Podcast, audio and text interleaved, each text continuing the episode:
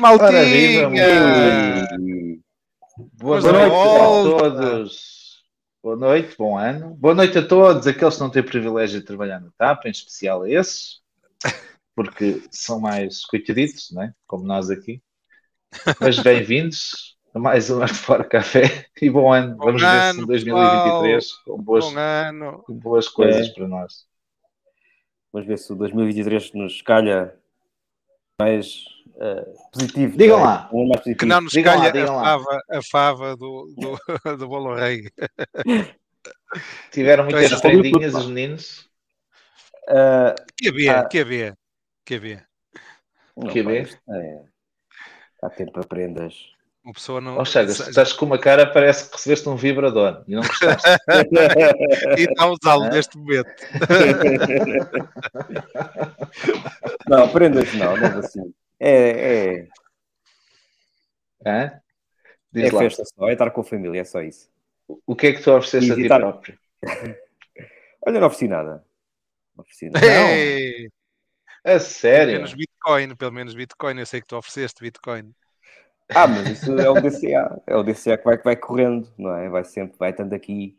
A carteira Eh, da- das tuas chover. filhas. Sim, O sim, sim. Natal é quando o homem quiser, né? É. Isto. Se é quando o homem quiser.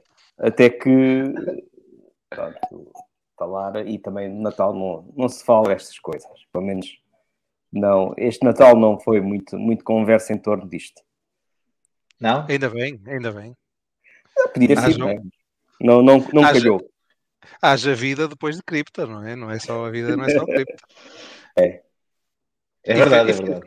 E fez-nos bem, fez-nos bem assim desligar duas semanitas, É, é aí que ia chegar, a carregar as baterias.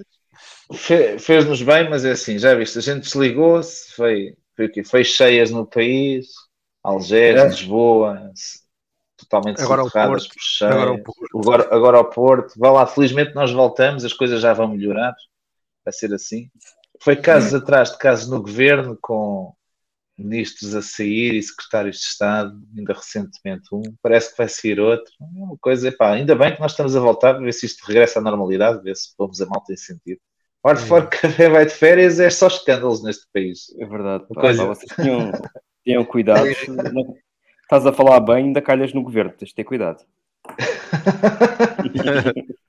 Muita atenção. Olha, o Henrique Ferreira estava a dizer que está- estava tudo a ressacar pelo, pelo Arfor Café. Eu sei, disseram hoje no supermercado. Estava no supermercado. Já estava com vieram saudade. ter comigo a dizer que estavam com saudades de de Fora Café, que já estavam a pensar em subscrever novamente o Netflix e a Sport TV, porque não havia Arte Fora Café. Está bem, está. Apanha-te no supermercado, é isso? Poça. Hã? Hoje bem. foi, hoje tive, hoje tive, a, tive a feliz a felicidade de, de um do nosso fã, se é que assim se pode dizer, porque a gente não se considera isso. Alguém, alguém que vê o Arte Fora Café, alguém que eu não vou citar quem, mas desde já um grande abraço, de me ter eh, reconhecido e, e nos ter vindo dar os parabéns pelo trabalho que temos feito ao longo destes dois anos e meio. Obrigado também da, da minha parte. Vale? Sim, também. Olha, está aqui o, o Sérgio Conchata a perguntar se o Hard Fork em 2023 é 3. Não, o João está. Hoje tem Está fiquei Está com ela entalada. familiar, Está a um compromisso familiar mais importante que o Hard Fork Café, portanto, entende-se perfeitamente. Pode ser que ele ainda apareça cá hoje, É.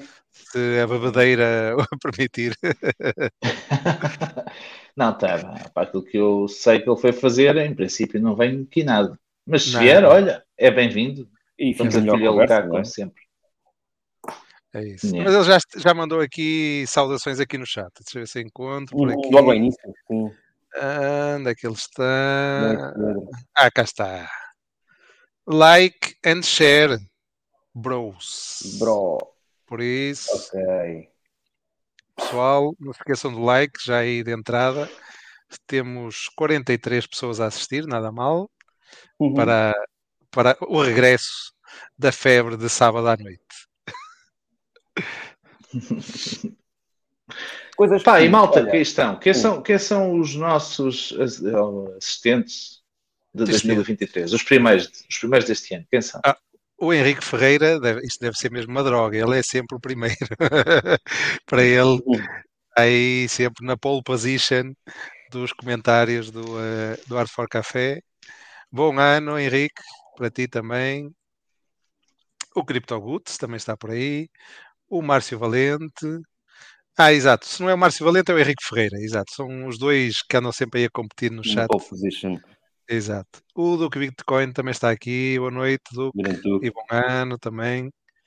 O Miguel Lopes também não podia faltar. O Pedro Magalhães. Não sabia quem é que era o Nelson no Twitter. Ah, sim, ele não sabe o teu ano também. Inventas com cada nome. é tua, Mas ele, ele esqueceu-se de citar o João. Ele citou-me. Ah, pois foi. Não achaste engraçado? Eu achei engraçado o quê? Ele citou-me. Jim Morrison. Mas ele não, não citou o João. E depois disse assim, qual é o, o Twitter do Nelson? Assim, este gajo enganou-se. tu que enganou-me a mim também. Isso, isso é, é, sinal que está a funcionar bem o teu, o teu uh, avatar, o teu alter ego no uh, Twitter, assim ninguém te reconhece. Aliás, eu vou responder aqui ao, ao Twitter dele a, a, a, dizer, a dizer quem é que é o, o Joãozinho. Isso quando foi? Já foi há algum tempo, não? Foi agora. Foi agora. Foi agora? Ai, não vi. Não vi, ele também citou. O Simão Vaz. Depois, depois, quando fores, vais o Simão Vaz também está por aí. O nosso amigo Faísca. Bitcoin é um milhão, para quando? Not, uh, não é uma questão de. Exato, não é uma questão de if, é uma questão de when. Um milhão não é o que se de... dizer. Sim, se for um milhão de, de Ai, agora falta muito. Shiba Inu. Já lá está. Uh, temos aqui também o Fernando Cruz, o Célio Nunes. Olha, o Ivo Guerreiro também está aí. Grande Ivo. O Rei Arthur. Francisco Alberto. O Bitcoin Student, acho que já tínhamos comentado o Rui Pedrosa, é o Felipe Alves, é verdade, exatamente. Entramos no ano da nova legislação cripto. Eu acho que ainda há dúvidas, ainda há muitas dúvidas, eu tenho visto no, nos chats do Telegram. Bitcoin vale muitas... Bitcoin. Ah, pois é, desculpa, interrompi-te. Sim, não, ia dizer que temos que trazer aqui uh, mais pessoal, talvez o, o Mário, o Mário que também é um, um expert na, na matéria, também para ouvir uh, a sua opinião e, e esclarecer algumas dúvidas que andam por aí. Ias dizer então? Nelson. Bitcoin em Kwanzas são 8 milhões. 8 milhões? milhões então já passou um Pronto. milhão. Pronto. Exatamente. Já está, está feito. já está. está feito. Está feito. uh, temos aqui o Vitalik, Vitalik, também veio aqui marcar presença. Thank you, thank you, Vitalik, for your support. Tens que falar em binário, meu. Ele ah, não sei, vai só. O Vitalik tens que falar em binário. Ele não percebe nem português nem inglês, tem que ser binário. O Louco também está por aí. E Pedro Coimbra Lopes. Ui, muita gente aqui no. Não, não sei se dá Luís Ribeiro. Se eu me esqueci de alguém, peço tá bom, desculpa. Tá o o Barulho está também. Com, com força para começarmos isto. Está tudo com pica aqui para Luís Olivença. o Bernardo Souza. E por aí fora, pronto. O Carlos Alho. e etc, etc e tal. Vocês vão aparecendo. É isso, pronto. É isso. Boa noite a todos, bem-vindos, bom ano. Blogger de é. fim de semana. Este é, no, é novo. Hoje vou conseguir ver em direto. Ah, pela primeira vez consegue ver em direto. É, deve, deve ser dos que vêm, nos, nos vêm diferido. Boa, boa. E agora está a ver em direto. Excelente. Mas os que diferido podem escrever também comentários. Nós agradecemos no, no vídeo. É sim, sim, sim, sim. Ajuda-nos também na visualização. Na, na, não é visualização, é na notoriedade do divulgação. Propagação. Divulgação, é isso. Divulgação, propagação. É isso. O, o Diário de hum. Notícias também está por aí. Está aí o Diário de Notícias? E, e a PJ. Era o dos, PJ, PJ,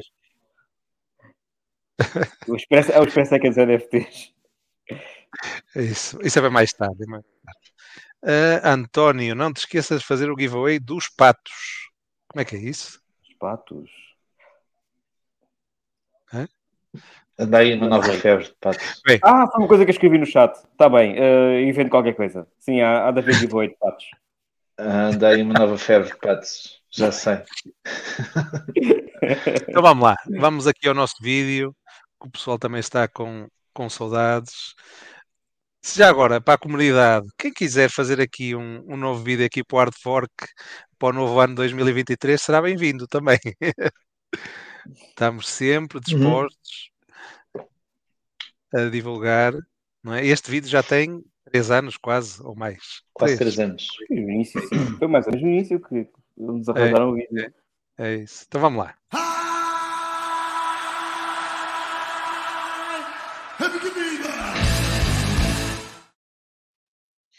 Mas continua, continua bastante atual esse vídeo. Ah, é isso.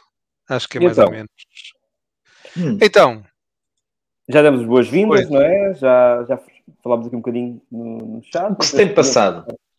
se tem passado. Se tem Vamos ver passado. um bocadinho. Hoje não temos a, a análise técnica, eh, mas para a semana, se calhar, com É. sorte, vamos ter uma análise técnica brutal. Uhum. Eh, portanto, hoje, se calhar, sugeria. Vamos dar uma vista de olhos aqui aos. Aqui ao, ao CoinGecko. Vamos nós. Vamos nós analisar o mercado. Vamos Bora. lá ver Uhum. aqui o que é que temos aqui no CoinGecko. A ver se ainda me lembro como é que funciona isto. que isto depois de, de algum tempo sem usar, já sabes como é que é isto. É preciso, é preciso prática. Está tudo verde, não é? Esta semana sim, esta semana sim. Acho que eh, acabou, o pessoal já, já comprou os presentes que tinha para comprar, Pois, de Natal, dos Reis, Dinheiro- etc. com o dinheiro dos avózinhos. Da Já, avózinha, já, compraram. prepararam. Quem paga impostos também já preparou, eh, Já, né? digamos, O saco. O, o saco, saco é? para fazer aquelas jogadas que fazem no fim do ano, não é? Para re- eh, recuperar perdas para depois compensar em anos futuros. Uhum, De facto, sim. Normalmente os inícios dos anos são sempre caracterizados por bastante volatilidade. Ah, Exato. e em grande medida por causa disso, por causa do, do acerto, nos é? Estados Unidos, Ok. eh, eh, em, digamos, países onde. E Portugal também, agora existe essa, essa questão, não é? Podemos Uhum. recuperar perdas em exercícios fiscais posteriores onde tínhamos, eh, digamos, esses benefícios para, para declarar. Não, o que podes fazer em Portugal é assim: podes optar pelo englobamento. Se optares pelo englobamento Uhum. das mais-valias no teu rendimento, porque podes optar pelo englobamento ou não. Entende? Exato. Ou seja, tu podes optar por pagar 28% sobre as mais-valias, sob a forma de taxa liberatória, e que não afeta o teu, o teu rendimento normal, a tua declaração normal de impostos, ou podes Uhum. optar por englobar. E optar por englobar significa que vais ter um acréscimo ou um decréscimo ao teu rendimento coletável. Uhum. Essas, ou seja, se tu tiveres menos valias e optares pelo englobamento, depois, nos anos seguintes, podes eh, deduzir essas menos-valias com as mais-valias. É, eh, é obrigatório fazer o englo- englobamento para poder abater É. essas mercadorias? É obrigatório fazer Por- englobamento, por acaso- o que quer dizer Não sabia. O que quer dizer que se tu optares por englobar para registar essas menos-valias, não é? Ou seja, reduzindo o teu, o teu, a tua matéria coletável, nos anos seguintes vais ser obrigado a englobar também.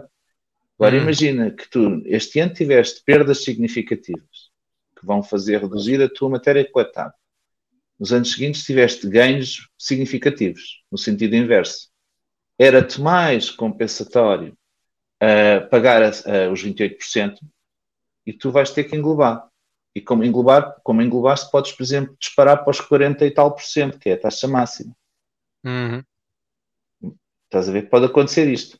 E depois, Eu, por acaso, no final... a ideia que era, é obrigatório englobar para poder abater as, as menos-valias. Não sei porquê. É, mas, mas é, é, assim, é assim com tudo, normalmente. Nas ações okay. também funciona assim? Sim, e, mas e é assim com tudo o que diz respeito a mais-valias. Hum. É 5 anos. O Miguel pergunta: quanto tempo é o regulamento? São 5 anos. Tu tens o prazo de 5 anos para depois fazer a amortização, não é? Exato. Uh, mas obriga-te depois a englobar nos outros 5 anos. Exato, a sim, sim. do momento em que englobaste as menos-valias. Estás a ver? Imagina que tiveste um ano mau, mas depois tens 5 anos muito bons. Aí o que vai acontecer é que uh, vai acontecer é que depois, como és obrigado a englobar, e imagina que é muito, muito dinheiro, não é? Porque soma o teu rendimento normal do trabalho dependente ou independente, uh, tu vais, vais ficar colocado na, no escalão máximo, vais pagar muito IRS, acabas por pagar mais impostos do que aqueles que pagarias se registasses só as mais-valias. A pagar 28%. Uhum. É uma okay.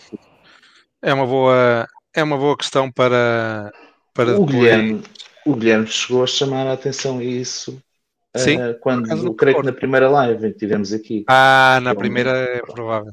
é provável. Ou seja, ele não abordou nem aprofundou, mas o que ele diz é assim: atenção que optar pelo englobamento tem os seus riscos, ou melhor, optar, fazer a, a, a, o registro das menos-valias no IRS tem o seu risco. E o, seu, e o, risco é este: é que depois nos anos a seguir podes lixar-te à grande francesa. Hum. Pois.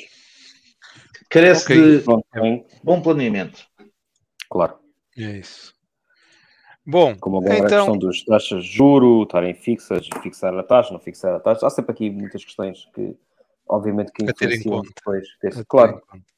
É, estamos agora a entrar numa época de fase de, de, taxas de juros mais, mais altas. Para cá estava a ver, vi agora, agora aos minutos uma notícia a dizer que a procura por certificados da Forro tentada disparar. Faz todo o sentido. É normal. Faz todo é, perfeito, quase, é perfeitamente normal. Pela Nesta... primeira vez em quase 10 anos. Por isso uhum. é, é, é, natural. E, vamos, e isto não vai desaparecer senão de repente. É Mas, normal. E eh, ainda no campo fiscal também é normal, e tu que estás na banca sabes que no final do ano há uma procura pelos PPRs por causa da, uhum. caça Sim. aos incentivos e aos benefícios uhum. fiscais. Uhum. Em particular este ano, porque quem subscreveu PPRs ou quem tem subscritos PPRs, ou quem subscreveu PPRs no final do, deste ano, pode, no, e tiver crédito à habitação, pode durante o ano seguinte, que é agora, 2023, eh, usar esses PPRs para pagar o crédito à habitação sem penalizações da movimentação antecipada. Ora, isso são tudo as pessoas a tirar partido daquilo que o sistema permite. Estar não é? atento, não é? Claro, claro. Uhum. Então um dia vamos ter que arranjar aqui uma rúbrica de, destas coisas. Uh, há um programa que é sobre isto, passa na televisão. Agora falta yeah. esquecer. Mas olha, que é, sim, que é isso, mercado. É saber, saber pronto, como funciona. O próprio mercado tem estado bastante interessante, aliás, a dar sinais e a dar mostras de querer testar as resistências, as últimas resistências, antes deste crash que, que acompanhou o Natal, não é? E as semanas antes do Natal. Uh, eu, por exemplo, vejo Bitcoin a querer testar a resistência dos. Neste momento ainda é dos 17, não é?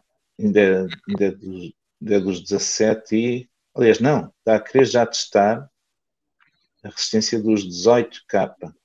Não, ainda 17. Tá, se considerares 17 uma resistência, ah, pronto, ok, ok. Ah, okay. Sim, sim. Sim, sim, mas sim, sim. Obviamente ainda estamos abaixo dos 17, mas eu vejo que há aqui um momento. Percebes aquela coisa do, dos jornalistas que vem um momento. Um momento. Um momento.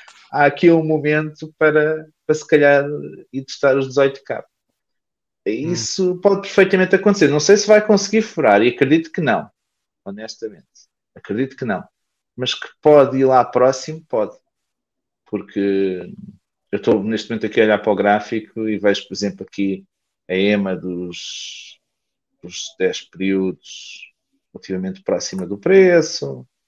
Uh, há aqui uma bullish trend em termos de volume na, na, na vela semanal, claro.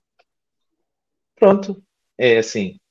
Eu estou muito otimista em relação ao mercado agora das próximas, nos próximos dias. É, nota-se que há aqui uma ligeira recuperação, não sabemos se é para, para manter esta tendência ou não, mas a tendência parece positiva. Notam-se aqui nos, nos gráficos dos últimos sete dias, uhum. uh, quase todas, se não todas, estão uh, com tendência positiva e algumas na última semana até com, com uma boa recuperação. Solana 33% na última semana.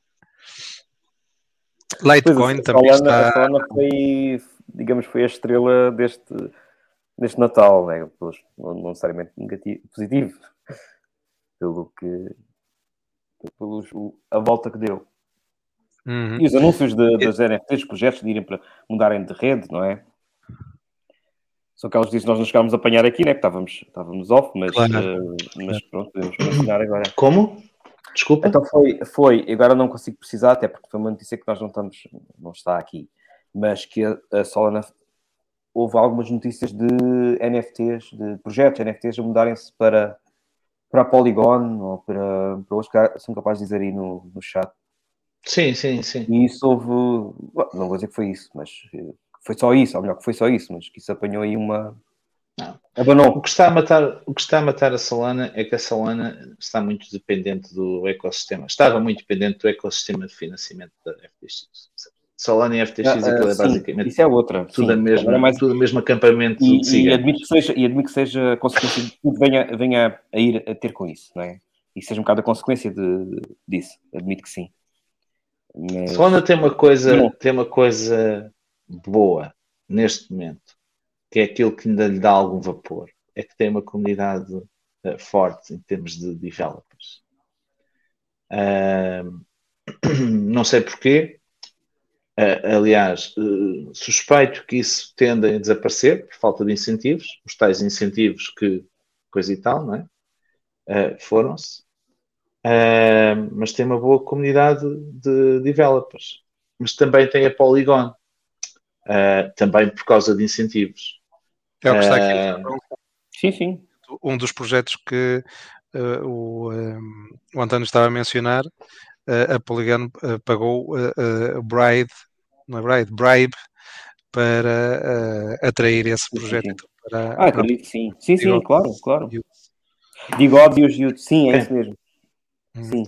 Mas isso é, é isso é, é o que também faz um, uh, isso é o que também faz a Solana uma rede, ou, ou que vai tornar a Solana uma rede fantasma. Eu não acredito muito na Solana. Não acredito porque é assim. As características que a fazem uh, são, são antagónicas, são contrárias aos princípios de uma blockchain, do, do descentralizado e do, da descentralização. Hum. Epá, e é assim, a Solana até pode ser muita coisa, mas não é uma blockchain, não é uma, não é uma coisa descentralizada. Uh, se isso uhum. vai dar cartas até pode vir a dar cartas, mas não é no ecossistema que eu defendo, em que eu acredito. Uh, será noutra economia que se vai criar, noutro ecossistema. Até pode ser paralelo e dizer que é semelhante, mas é uma outra coisa, não, não, não é, não é blockchain. Um, eu quero dizer.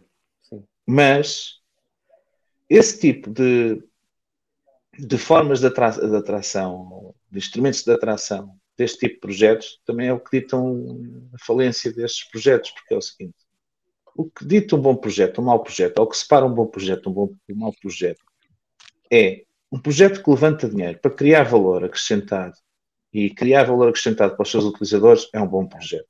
Um projeto que levanta dinheiro para criar valor para os seus fundadores é um mau projeto. Ponto. E o que é que nós vemos na maioria destes projetos? São projetos que levantam dinheiro para enriquecer os gajos que os criam isso vê-se pela sustentabilidade, né? acabam por também não durar muito tempo. Né? Os que acabam é. por apostar na comunidade e, no, e criar valor para, para, o utilizador são os que cá estão, que, há, que andam cá e vão ultrapassar isto, né? que já passaram o anterior fase. Né? E os que marcam a diferença, os que criam verdadeiramente coisas novas, marcam a diferença. Olhas Solana hoje em dia, ok, tem uma grande comunidade de, de pessoas que até, é. se vocês olharem para a comunidade da Solana, são pessoas que chegaram há muito pouco tempo ao ecossistema. A maior parte dos utilizadores Uh, aquilo que se vê, principalmente no, na propaganda, é? no marketing, nas redes sociais, é, são pessoas que estão em, em, neste ecossistema em cripto há um ano, dois anos. Uh, e era tipo centrada em NFTs e uh... gaming, uh, estas últimas tendências, GameFi, NFTs, Mas no yeah. próprio contexto de tecnológico, o que é que eles criaram de novo? Bola. Até aí, a Matic, não é? A Polygon já conseguiu introduzir mais inovação uh, e disrupção no ecossistema do que a própria Solana. A Solana limita-se a copiar o que os outros andam a fazer. Exato. Ora, falta-lhes aí também esse é. trigger. Uhum. Está aqui o, o Demna a perguntar. Quem? Nelson, já foste ver o Nakamoto Coefficient da Solana? Por acaso? Não. Não, mas ajuda. Ajuda-me. Deixa eu ver se consigo encontrar a perceber.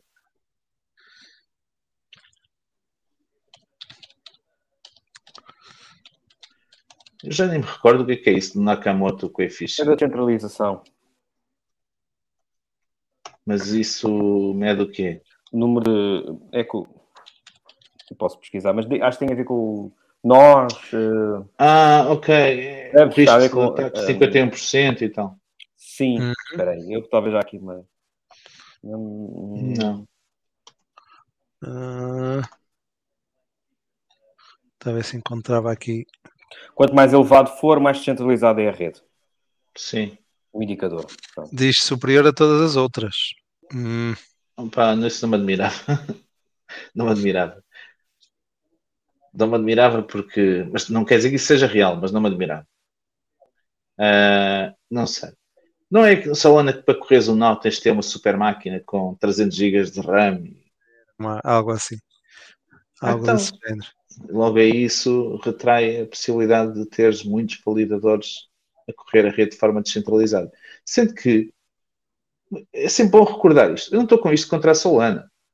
Eu acho que a Solana vai criar, fazer o seu caminho no mundo que é um mundo diferente de, daquele que, que se destaca e daquele que caracteriza a blockchain.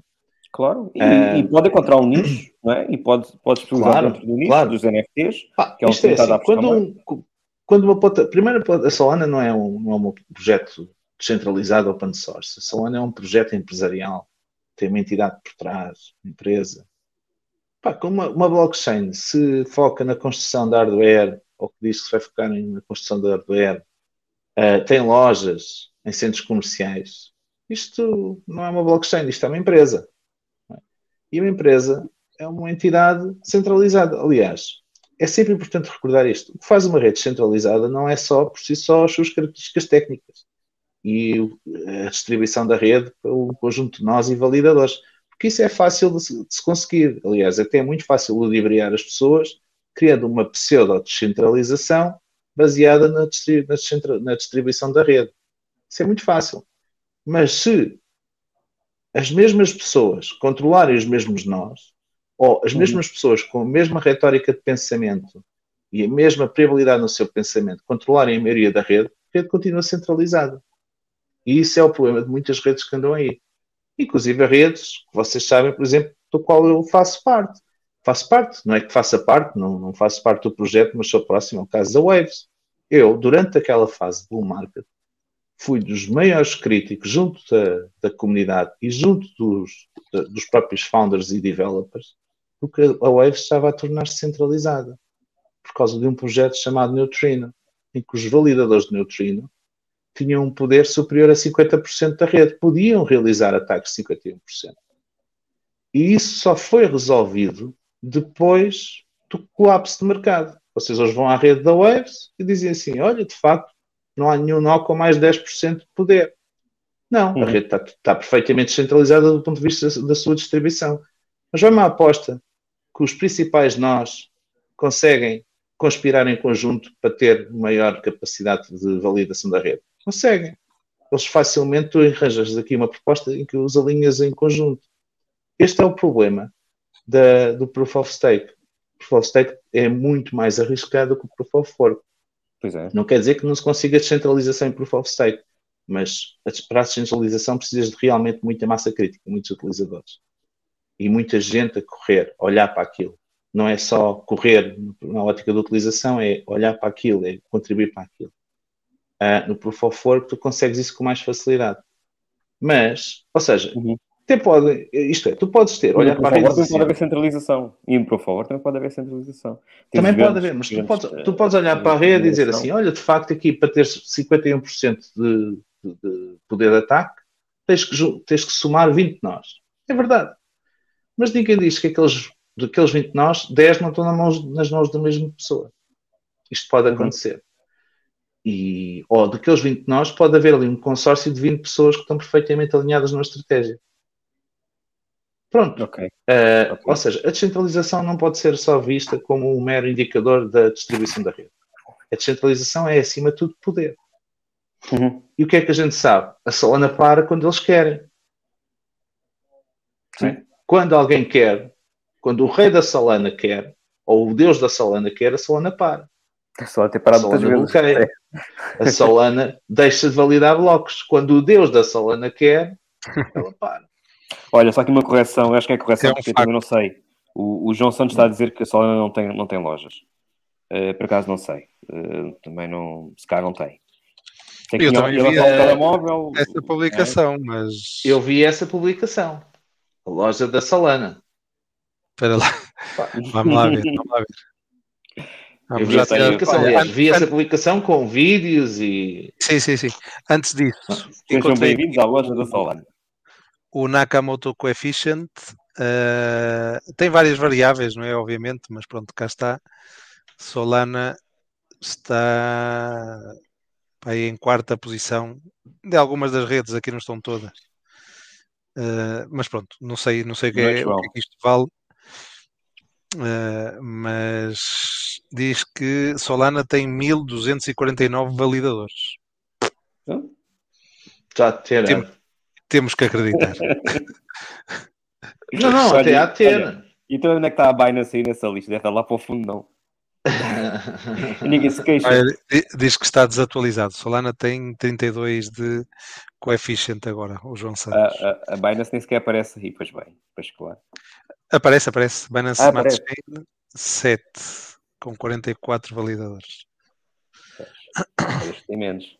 É dos tem menos. É, Mas pronto, é o que eu digo. Isto é discutível porque todos sabemos, é o que o Nelson acaba de, de dizer, sabemos os, uh, o passado da Solana, que quando houveram questões uh, graves pararam a blockchain, portanto, uh, a partir daí é porque existe alguém que, que pode provocar isso. Não digo que seja essa pessoa que eh, seja capaz de parar a blockchain, mas seja capaz de coordenar essa, essa paragem da, da, da blockchain. Portanto, e não acredito que em 1249 validadores seja possível coordenar assim de uma forma tão, tão rápida como aconteceu da, da última vez. Mas sabes, deve haver depois haver uma regra de ouro que é nem todos uh, são block producers. Exato, era Onde, estás a ver?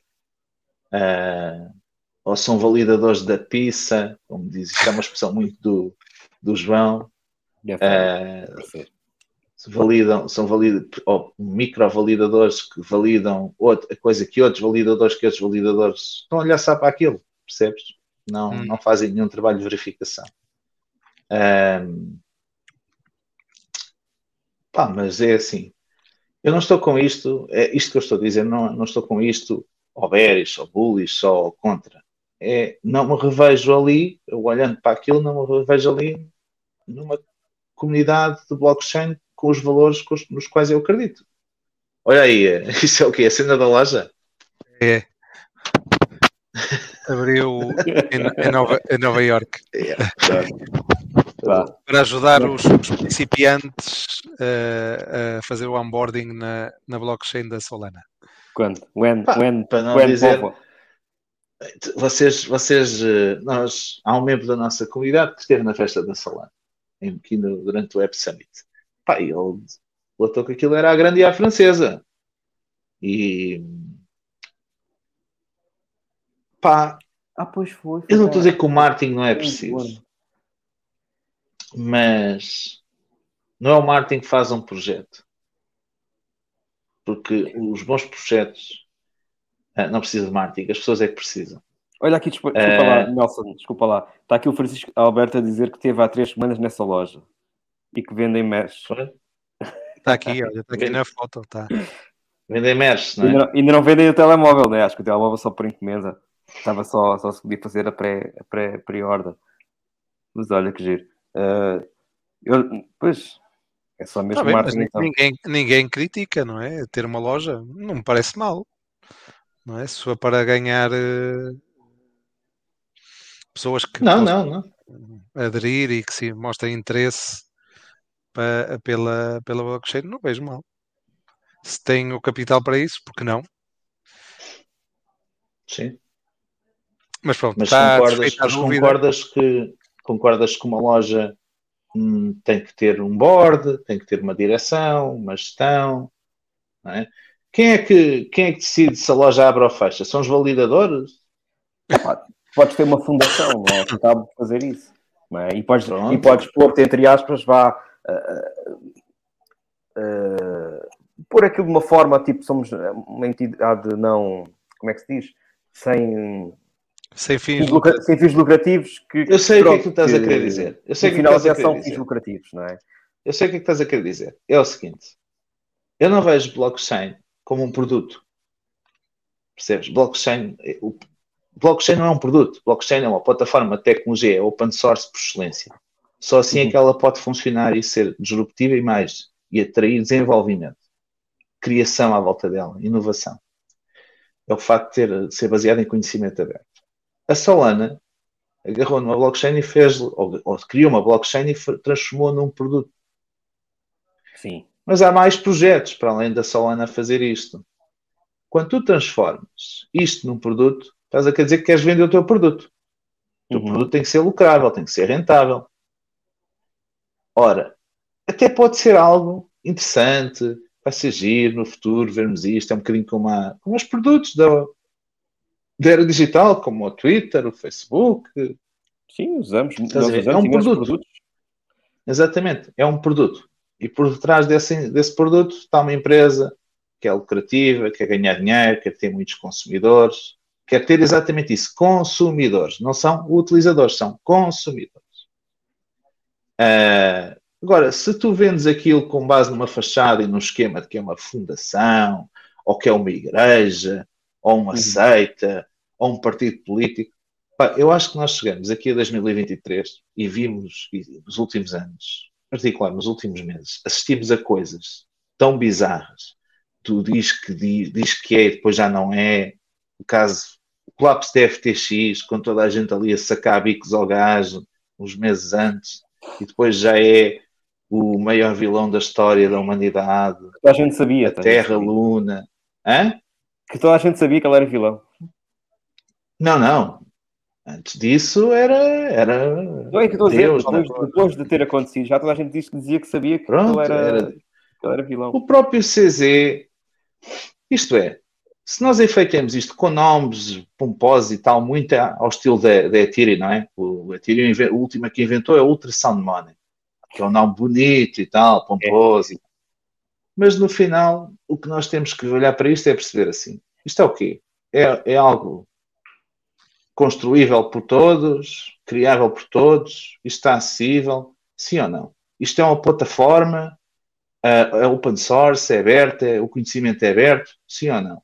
Ou é um produto que faz de mim um consumidor e, por sua vez, coloca-me a mim a criar produtos em cima deste produto para outros consumidores, tal e qual como é, por exemplo, um produto Web 2 normal. O Facebook é um produto. As pessoas é, vão lá e até há developers. Tu podes, criar, tu podes criar produtos para a Apple, não é? Né? Exatamente. Para, para Store, ou para o né? Facebook, ou para o Twitter, e a correr. Pronto, estás a ver? Por sua vez são produtos. Nelson, o Facebook não é um produto, tu és o produto. Hum, exatamente. É, é, essa é outra forma de olhar para o produto. que tu, tu és o produto. Mas na Solana não é muito diferente. Se fores a ver. Se fores a ver, não é muito diferente. Hum. Ora, e é este o espírito que tem, tem reinado a Solana. A Solana e outras blockchains, mas estamos a falar da Solana em particular. Eu não estou contra. Agora, eu não me revejo nesta forma de estar. Eu acredito numa, numa, blockchain aberta, open source, de conhecimento aberto, pública, que hum. crie uh, possibilidades públicas, tenha uma utilidade pública, que faça de mim utilizador e não um consumidor. Uh, se calhar sou eu que sou utópico, ou lírico, ou seja o que for. Mas prefiro continuar a manter-me assim. Uhum. Olha, só para esclarecer aqui uma, uma dúvida que há aqui no, uh, no chat. Eh, vamos ver, eu não sei se é verdade ou não, mas aqui dizem efetivamente que a, a loja foi criada pela Solana Foundation. Um, portanto, vale o que vale, mas é o que está aqui escrito na notícia. Que havia dúvidas aqui se era da, da fundação ou não, pelo que dizem aqui, sim, é, será da fundação. Claro, claro. E acho que faz será todo o sentido, não é? Se não é da fundação, quem é que, quem é que vai abrir uma loja da, da Solana? Claro. Uh, mas pronto, também não, eu não vejo, como disse, problema uh, nisso. Uh, é uma forma não, de chegar não, ao público. Deixa-me só dizer é uma também uma coisa. Público, claro, portanto... claro. Nelson, deixa só dizer também uma coisa, e Paulo, como eu ouvi, todos aí em casa. Até pode ser visto, e, e, é, e não é nada popular dizer isto, que hum. é até certo nível, até certo ponto, ser uma empresa, ser algo centralizado, a construir uma estrutura, uma plataforma que depois pode-se, pode-se permita tu construir depois lá em cima. E numa fase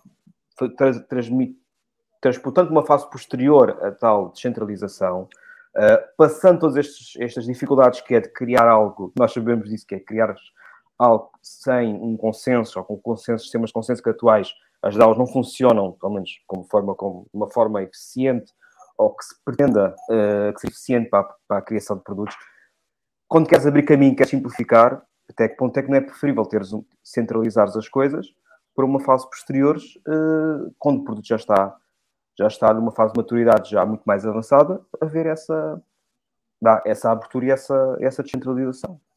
É uma. Isso, se, se, eu acho que posso ser utópico, tu és mais ainda. Sabes porquê? Porque isso na história tá, mostra que não funciona. Eu vou-te dar um exemplo. Uhum. Um, vou dar um exemplo. É, vamos partir de um pressuposto aqui super bullish, não é? Que é uh, a Solana, enquanto produto, agora tinha era um caso de adoção em massa, tinha bilhões de utilizadores, faturava bilhões de dólares, transformava-se numa mega empresa, fazia a sua IPO, uh, ah, Solana para tudo, redes sociais em cima de Solana, gaming em cima de Solana, tudo, tudo uhum. corre em Solana.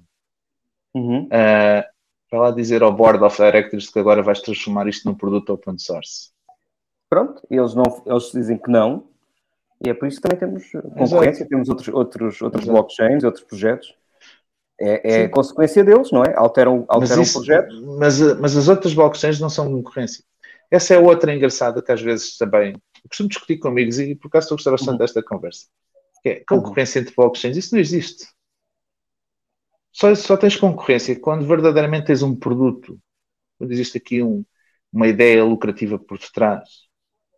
Quando os projetos são verdadeiros, verdadeiros projetos, plataformas, não existe concorrência. Existe troca de conhecimento, existe adaptação de conhecimento, inovação, criação.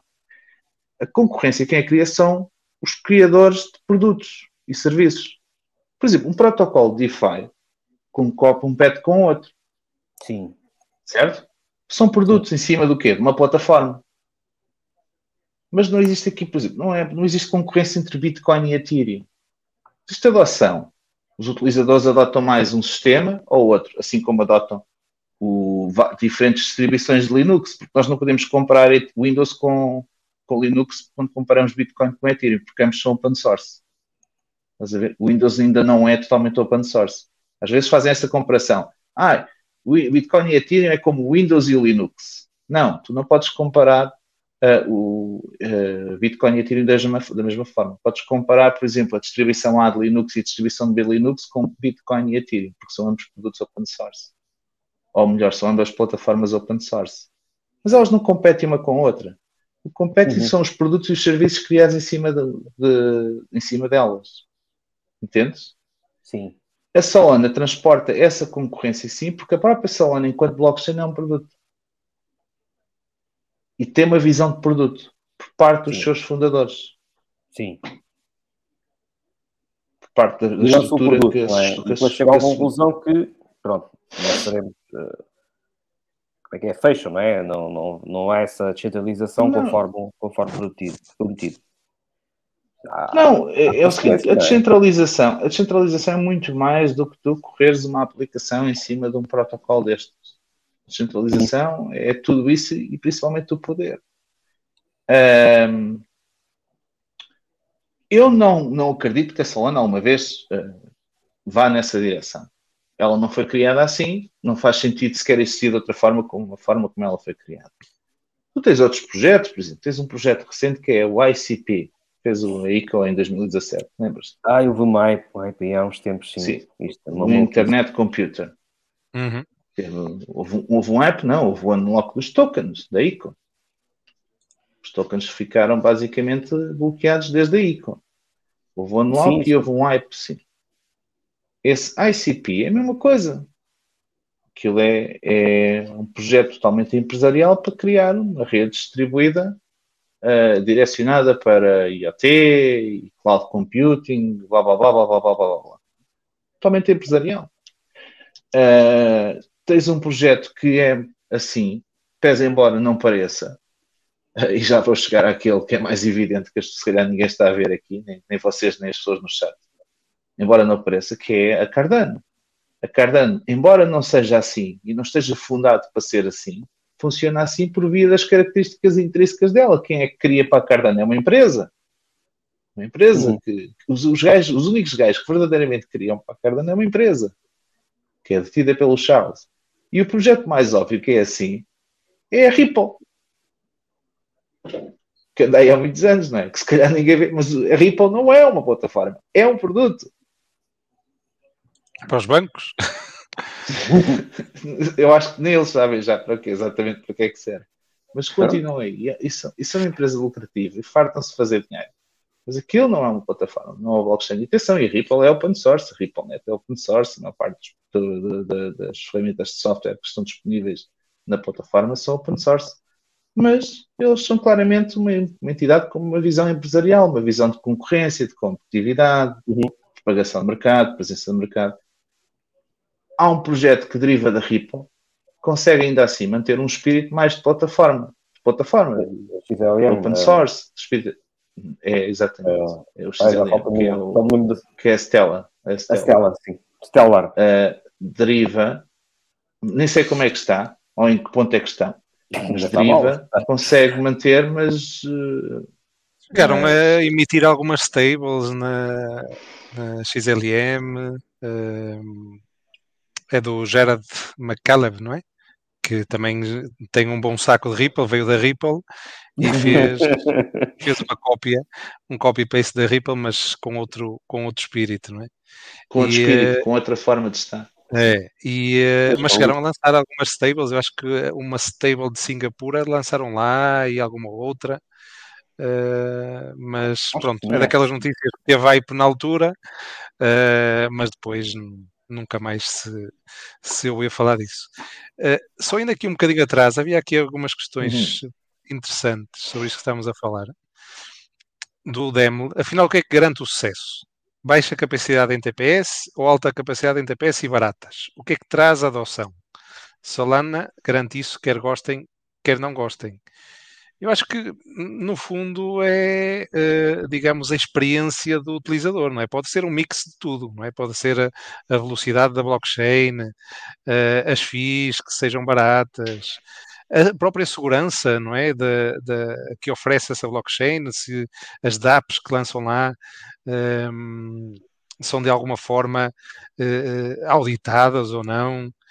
Portanto, é um conjunto, não é? E eu acho que, que isso deve ser tudo em conta quando escolhermos uma determinada blockchain para saber o passado. Olha, o, o Chagas. Não, estou aqui. Não, não ah, mas eu estou aqui. Eu tirei a câmera, mas estou aqui. ok. Saber o que é que, o que, é que essa, essa blockchain uh, oferece aos utilizadores, a experiência que oferece aos utilizadores, e no fundo isso é que, é que traz adoção não é nenhuma destas características em particular. Uh, até pode ser que as FIIs sejam um bocadinho mais caras que outras, mas mesmo assim uh, os utilizadores estejam dispostos a, a, a, operar nessa blockchain por causa das DApps que estão lá disponíveis, por exemplo. É? Ou seja, as DApps também que estão lá lançadas ou que, estão, ou que se podem correr em determinada blockchain também traz esse interesse para o uso de, de determinada blockchain. E também vai encontro um bocadinho ao que dizia o Henrique. Ou foi o Henrique ou foi o. Sim, o Henrique e eu tenho que concordar um bocadinho com ele quando tu dizias, Nelson, que as blockchains não, não concorrem entre si. Acabam por concorrer, não é? Eh, para atrair essas DApps. No fundo é isso. Para dar uso ao seu token, ao token nativo dessa, dessa blockchain, dar, uh, uh, atrair mais utilizadores. Uh, portanto, aqueles, aquelas métricas que se costumam usar, não é? Atrair mais TVL, atrair uhum. mais users, atrair mais wallets que estejam criadas nessa blockchain. E no fundo, a concorrência das blockchains é isso, em oferecer o melhor ecossistema possível para atrair esses, essas DApps e atrair esses utilizadores que vão usar essas DApps. No fundo, é um bocadinho tudo isso. Uh, Pá, isto dava conversa e, para muito tempo. Porque eh, quando nós começamos a falar em adoção, já estamos a falar em produto. Uh, e obviamente nós não nos podemos desligar da existência do produto. O produto é necessário. O produto é aquilo, é, é, é o universo em que nós nos movemos, não é? Nós movemos-nos no universo de bens, serviços, interesses. Mas nós não nos uhum. podemos afastar daquilo que, uh, que são os pilares que criaram a primeira blockchain que nós conhecemos, que é Bitcoin. E ela criou para resolver um conjunto de problemas, principalmente problemas técnicos, mas não só problemas técnicos. Uh, aliás, ia dizer uns técnicos, mas principalmente não são problemas técnicos. Uhum. Vai resolver a questão, as questões da privacidade, da liberdade, da autonomia. Uhum. Pá, e são tudo aspectos que são muito importantes de, de, de resolver neste mundo digital. E e tu até podes ter adoção. Bitcoin é, é, é, a blockchain que resolve todos esses pontos de, uh, atualmente, uh, de uma melhor forma. Talvez na parte da privacidade hajam outras, mas todo o resto. Uh, é, é. Bitcoin, sem dúvida, é aquela que que já deu provas e, e, e, as, e o resto só pode uh, tentar chegar ao que uh, a Bitcoin oferece hoje em dia. Nós estamos ainda numa fase muito inicial de adoção, ao contrário do que algumas pessoas pensam. Peço imensa desculpa. E aliás, tropeçaste no cabo. Uh, estava a dizer, nós estamos numa fase muito inicial de adoção, ao contrário que as pessoas pensam. E uma, uma adoção uh, acelerada. Aliás, antes de sequer partir para esta explicação, uma, uma adoção não, não é bem acelerada que eu queria dizer, mas é o seguinte: todos estes projetos que nós temos assistido e, e estamos a assistir a ser criados ainda podem ser vistos e tidos em consideração como projetos laboratoriais que fazem parte de uma curva de adoção. Isto é, nós estamos neste momento a testar as propostas de resolução de problemas técnicos que criamos. Isto é, as blockchains permitem resolver problemas técnicos e as dApps estão a usar essas possibilidades e essas potencialidades. DeFi é uma delas, GameFi é uma delas, NFTs é uma delas, uh, uma simples transferência de fundos numa qualquer blockchain é uma delas, todas aquelas funcionalidades que nós usamos quando usamos uma blockchain e estamos-nos a deparar com outros problemas. Uns técnicos, outros menos técnicos, é o caso, por exemplo, da privacidade. E a privacidade é um bem que tem que ser preservado ao mais alto nível quando falamos de, de práticas digitais ou do mundo digital. Pá, uh, é assim. Uh, a privacidade é o que sustenta mais de 50%, eu ia dizer 90%, mas seguramente mais de 50% da nossa liberdade. E hoje nós estamos num mundo em que queremos estar permanentemente conectados, estamos todos permanentemente conectados, mas a nossa privacidade começa a ser bola. Isto é, nós estamos num mundo em que cada vez falamos menos cara a cara, uh, onde se consegue ter verdadeiramente privacidade. Se nós estivermos a falar numa sala fechada, cara a cara, dificilmente alguém tem acesso à nossa conversa mas cada vez, né, sim, no cada mundo digital, fazer menos coisas cara a cara. Também é importante pronto. dizer isto. No mundo digital, é digital, hoje em dia, qualquer conversa que esteja, qualquer conversa que, que, seja tida de cara a cara, já está sujeito ao escrutínio dos reguladores ou de, um, de, alguém que está a acompanhar, a espiar, ou que pode, ou sequer pode vê-lo. E as blockchains têm esse problema. que as blockchains transportam a nossa vida real para o mundo digital. Uh, por isso é o seguinte: a adoção, só por si, querer uma adoção muito rápida, tem como consequência isto que nós estamos a viver: curvas muito acentuadas e crashes, curvas, muito, curvas ascendentes muito acentuadas e crashes, crashes muito acentuados. Uhum. Uh, porquê? Porque o mundo chega à conclusão que ainda não está preparado para aceitar aquilo que lhe estão a oferecer. E isso é uma, não é uma consequência de falta de regulação, até pode ser em alguns casos, mas não é uma consequência de falta de regulação, é uma consequência de não estarmos ainda preparados para uma adoção como toda a gente quer e acha, claro. e aquelas ideias mirabolantes que às vezes temos, e aquelas conversas que temos no chat. Não é, é falta de toda regulação. a gente usar isto. Não, só para reforçar também a tua ideia, não é falta de regulação, até porque também acontece nos mercados regulados. É? Sim, sim, sim. Pá, tu não podes regular a inovação por decreto. Isso Exatamente. é uma verdade lá para ali. Podes matar, podes, mas, mas, não podes. Podes matar a inovação, mas Sim. não podes regular a inovação por decreto. E tu, hoje, ao regulares, vais regular aquilo que aconteceu lá atrás. Sim. Não é? Estás a regular aquilo que este ecossistema naturalmente já o faz de forma autónoma, de forma automática, per si. Se nós olharmos para a blockchain desde 2010 e olharmos para a blockchain hoje, nós percebemos que temos vindo a resolver constrangimentos e problemas criados por nós com o processo normal de desenvolvimento e o processo normal de, de inovação. Nós resolvemos o problema das, das ICOs criando as IDEOs. Uhum. Sim, é? verdade. Resolvemos o problema do dinheiro programável, que não era possível no início. Hoje em dia temos dinheiro programável, temos smart contracts. Introduzimos DeFi, que era algo impossível. Mas já havia projetos de DeFi, muito antes verdade, de sequer haver DeFi. Sim. Havia projetos de CIFI, já havia, já havia gente que dizia assim: dá-me as tuas moedas que eu dou-te um IEL. E alguns, alguns até ainda estão aí no mercado, mesmo antes das Celsius, desta vida. Uh, ora, não é porque tens uma blockchain muito rápida ou muito barata, ou isso são aspectos que contribuem para a parte do produto e, obviamente, que vão contribuir para ter um número de utilizadores muito mais alto.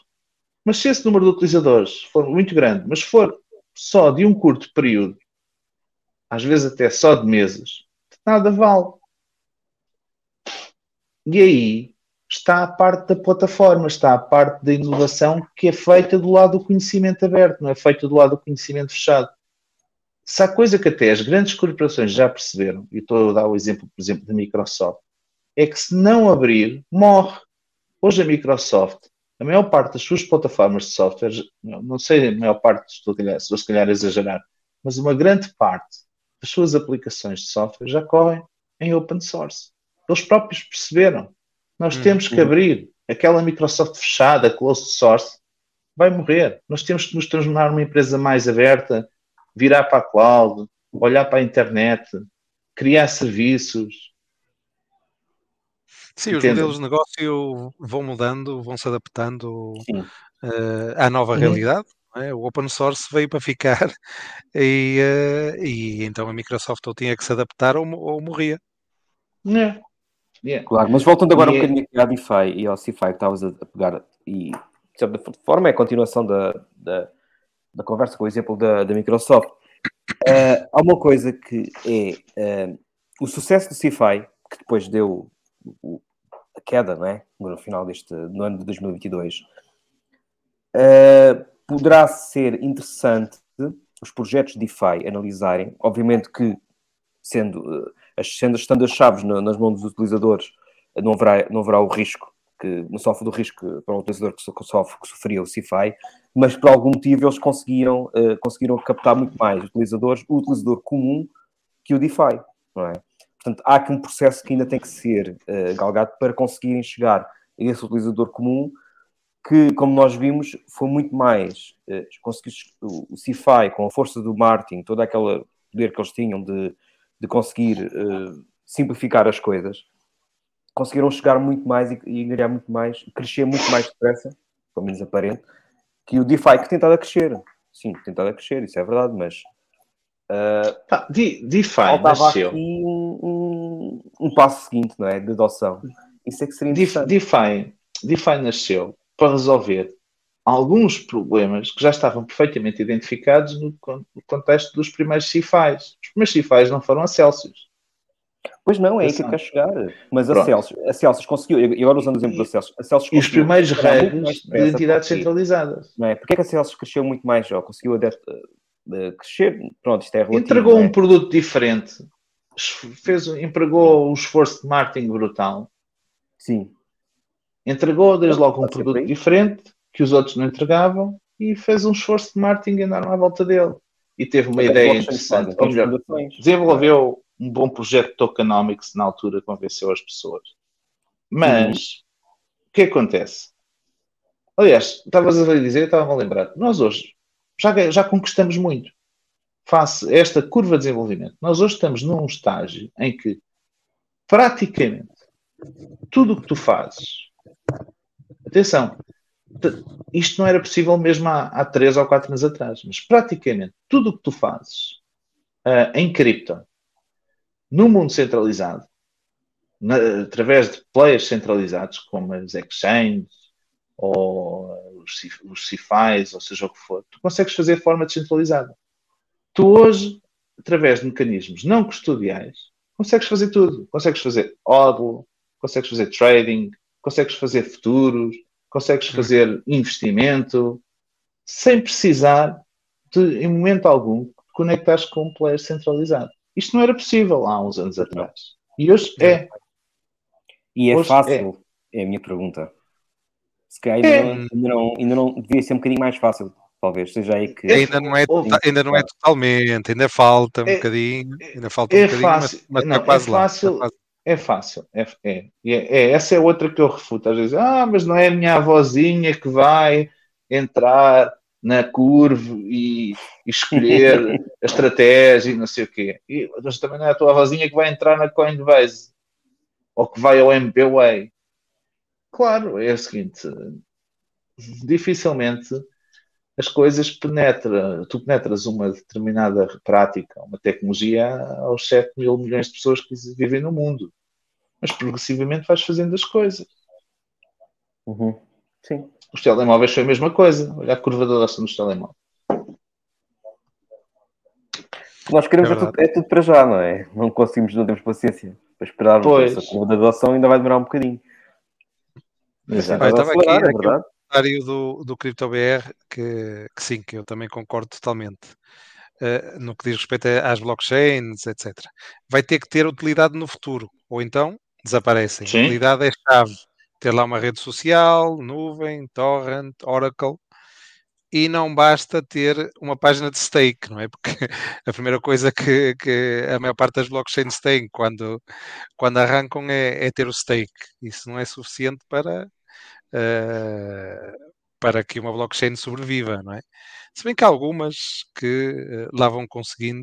E eu, eu tenho pena, não é? Mas tenho que recorrer a este exemplo, não é? Da Cardano. A Cardano eu só conheço pelo stake, não é por mais nada. E para alguns NFTs que eu ouvi falar e tal, mas de resto, dApps que corram em, em, em, Cardano.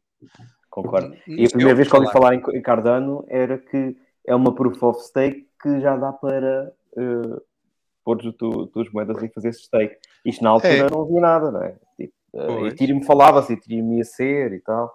E Agora vai haver uma bridge. Vai haver uma bridge entre Cardano e Ergo. E, okay. e qual? Ergo. Ergo. Ergo. Sim.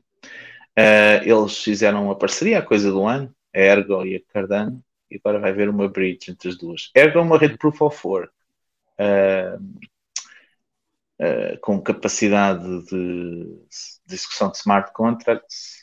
Uh, eles tinham é um projeto interessante, eles, eles já criaram muita coisa interessante. Não é, não é uma rede com grande adoção, mas já uhum. criaram muita coisa interessante e já resolveram ali coisas interessantes, designadamente na área da, da privacidade. Foram os primeiros, creio, a fazer testes com Zero Knowledge uh, Bulletproof Signatures uhum. uh, e, e com sucesso. Uhum. É isso. partilham aquele espírito da matemática, estás a ver? Bom, matemática. Percebes o que eu quero dizer? Ou seja, sim, sim, sim, não há ali grande produto. O, o Charles, há quem diga que é um, um gênio, é um gênio e, e que ele está focado realmente na construção da plataforma e que quer é ter uma plataforma robusta e só depois então começar a focar-se naquilo que as outras redes se focam à primeira, à primeira eh, possibilidade, que é a oportunidade que é, são DAPs. Não sei, eu, eu não vejo grande futuro a Cardano, por várias questões ali envolvidas que nem têm a ver com isso. Mas que, que, que é o que é, é o que é. Hum, Eu não conheço sequer, nunca usei Cardano. eu também não, sou sincero. não. Falta aqui o João, se ele aparecer, depois ele confirma se ele já usou. Tenho umas moeditas daquilo, mas nunca, se- nunca criei uma wallet de Cardano. Tipo, devo ter umas moedas tipo uma exchange qualquer onde comprei. Também deve ser tipo 10 euros, 20 euros. Assim. É. Ok. Bom, se quiserem avançamos para algumas notícias, que também temos aqui algumas notícias interessantes. Eh, Ah, sim, sim. Eh, Então vamos lá. Está aqui, olha, o Marco Rodrigues está aqui a falar da Lens Protocol, de parte, não, falamos, não falamos de parte das redes sociais. É um Eh, grande, grande, grande projeto. um grande É projeto, uma daquelas expectativas social para, para este ano, não é? Eh, acho que até é uma, É, foi uma das Há de ser uma trend. Há de ser uma trend Sim. para este ano. As, as redes Quem sociais está- centralizadas.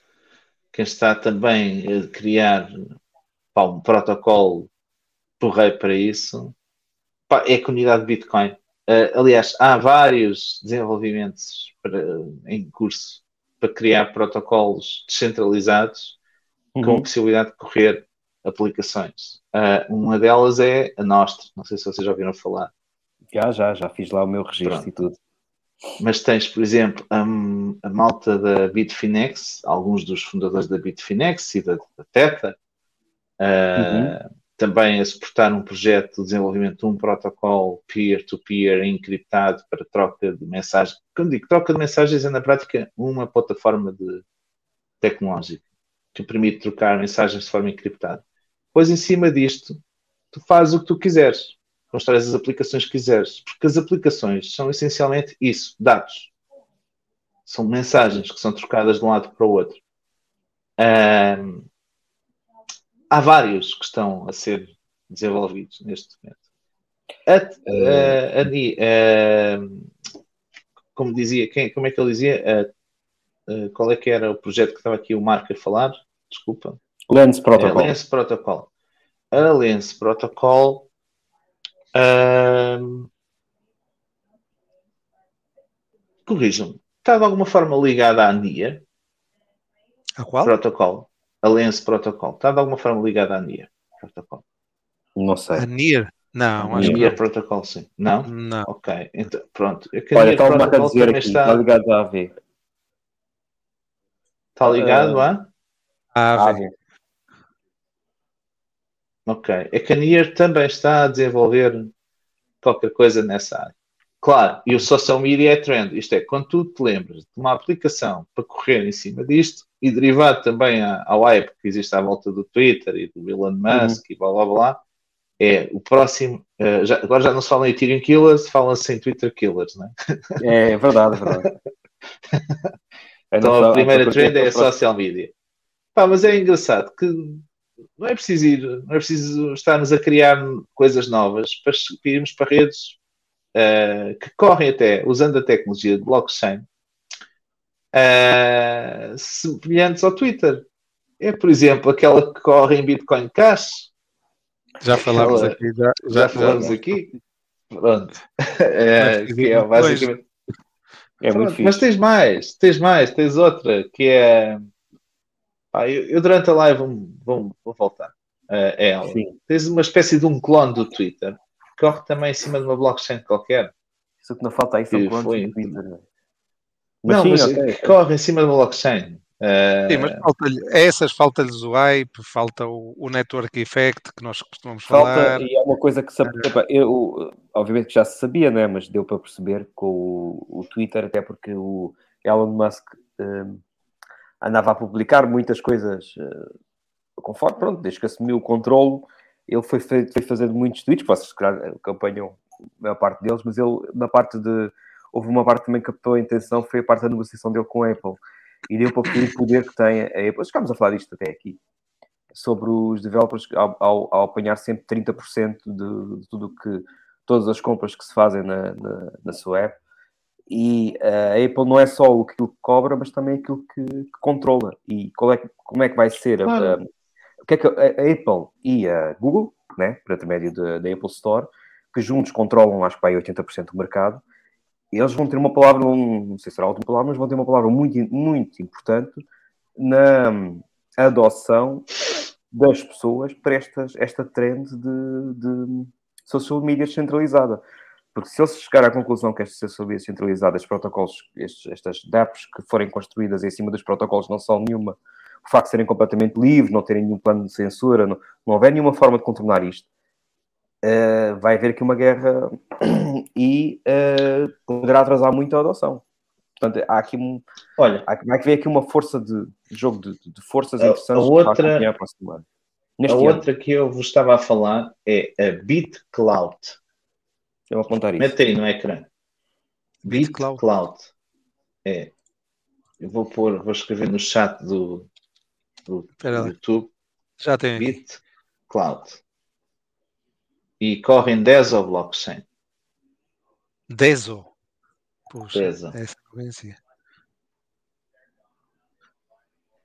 Isto teve um hype desgraçado uh, aí no início, inícios de 2021, até com a adoção de muitos bitcoiners que depois foram atacados no Twitter. Não sabia, sabia.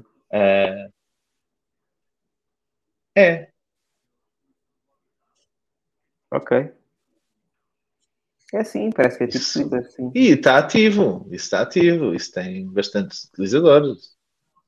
E tu podes, e depois é assim, podes ter a tua própria moeda. Aliás, acho que quando crias conta, ficas com a tua própria moeda, e quanto mais rating tu tiveres na plataforma, mais a tua moeda custa dinheiro.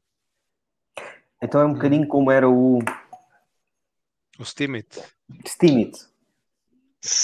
Talvez, talvez. Ficou mal, não é? E o Steemit não era Twitter. Uh, não era tipo Twitter, era mais, uh, diria que seria mais. Mais medium. Sim. Sim. Medium, sim, talvez mais medium. É. Vocês é, nunca olha... tinham ouvido falar disto, do BitCloud? Oh, não, completamente. Eu tenho perfil nisso. Tens? Estou do lado. Tenho, tenho, opa, não, obviamente eu conheço estas porcarias todas, então vou, vou cliente eu também gosto de estas coisas. Eu estou... Vais deixando rastro, vais deixando o rastro digital. É, deixando a minha pegada digital. Tu pegas é... uma coisa gigante. Ou seja, é, esta é, é, é, pá, é assim, eu já conheci isto há, há muito tempo. É? Quando vem com estas ideias que agora é que vai ser, pá, porque é que não foi mais atrás que os outros? É a primeira também, pergunta. Também tantas redes sociais que já é, morreram, sei lá. Pois. Uh, é como a história da Solana e do telefone. Eu, eu, é que eu já, eu já ouvi a história do, do telefone descentralizado em 2016 e não funcionou. Olha, Pode ser que seja E houve algumas foram mortas pelo, pelo, pelo, pela Apple. Basta a Apple Store eh, fechar o, a app, pronto. E aconteceu pelo menos uma uma foi assim, que, que não havia controle sobre o. Uh, como é que é? Uh, a linguagem. Uh, não havia censura, não é? Basicamente foi isso. Hum, mas essa não tem censura, essa é BitCloud. Podes dizer o que quiseres, ninguém te vai bloquear. E podes instalar através do, da Apple Store? Telemóvel, podes. Oh, é, ok. Consegui contornar isso então. Enquanto durar? Enquanto durar. Depois, são pequeninos. Então, que só, só também deve ser pequenina, não é? Claro, claro. Deve fazer moça. É. Isto é, é, As redes sociais é assim, atingirem um, uma fase crítica uh, em que tens de estar lá para. em que o conhecimento é todo lá. Que estas redes sociais mais pequenas, o que é que acontece? Tu passas o. Tu não tens nada para dizer, ou seja, continuas a ir às redes principais, ao, ao, Twitter, para ir buscar a informação. E, Porque é lá que está o grande público. Pois, e acabas por falar, a falar sobre coisas que acontecem no Twitter. É. Agora está-se a formar aí também um hype à volta do Mastodon, dos nós de Mastodon. Sim. Porque até há um nome, criaram também um nome bonito para aquilo acabado em verso. Não é o multiverso, mas é outra coisa qualquer. Uhum. Uh, do Mastodon, por causa da, das questões relacionadas com uh, o Elon Musk e uh, o Phil, o, Phil o, e, e as discórdias do Elon Musk. de tal forma que há para aí comunidades um pouco por todo o mundo e em Portugal também contra o Elon Musk e inclusive fazer campanha para que as entidades do governo se juntem ao Mastodon. Mas o Mastodon, aquilo tu crias servidores, não é? Que depois, por sua uhum. vez, fazem relé para outros servidores, mas continua a ter práticas de censura. Tu, eh, pior, aí, pior não, melhor, porque tu, enquanto dono do servidor, defines as regras do servidor. Uh, mas a censura deixa de ser centralizada, passa a ser descentralizada. Pronto, é uma forma de censura na mesma lá por ser descentralizada, continua a ser censura. Sim, há de ser o uh, servidor, quem criou o servidor, que sim. decide o que tu dizes. Está aqui o, o Marco a perguntar onde é que corre a BitCloud. Foi aqui Deso Blockchain. Deso. Deso. É uma blockchain Layer 1 que foi criada para descentralizar social media. Vamos lá ver o, o Como Nakamoto é Coefficient isso. Olha, tem aqui investidores interessantes. Pantera, os, os gêmeos vínculo vosso estão ali. estão, eles estão bem mal agora. Uhum. É, mais uma daquelas que. Olha, Sequoia, pois, essas são grandes. É. Não está aí FTX? Se calhar já tiraram. Já tiraram. Alameda. Não está. Alameda. Olha, está Alameda. XRP Capital. Harrington XRP Capital. Pois. É. Ok. Fica aí a, a, dica para quem quiser investigar BitCloud. Ok. Vamos então às notícias? Vamos. Uh, era revolucionário se tivesse como ler um a BTC. Há de chegar, é o que, o, uh, sim. O que já, então, mas já... isso quer dizer que cada mensagem escrita na blockchain BTC, Jesus, quem é que pagava isso? Uh, pois. pois. é que as pessoas não estão habituadas, estão mal habituadas, não é? Se calhar é isso. A ter que pagar por, por publicar. Pois, uh, e não sei, ia fazer crescer a blockchain de forma desmesurada. Uh, ou melhor, alguém está a pagar por isso, pronto, e é tal, é tal história do seres tu o produto, não é?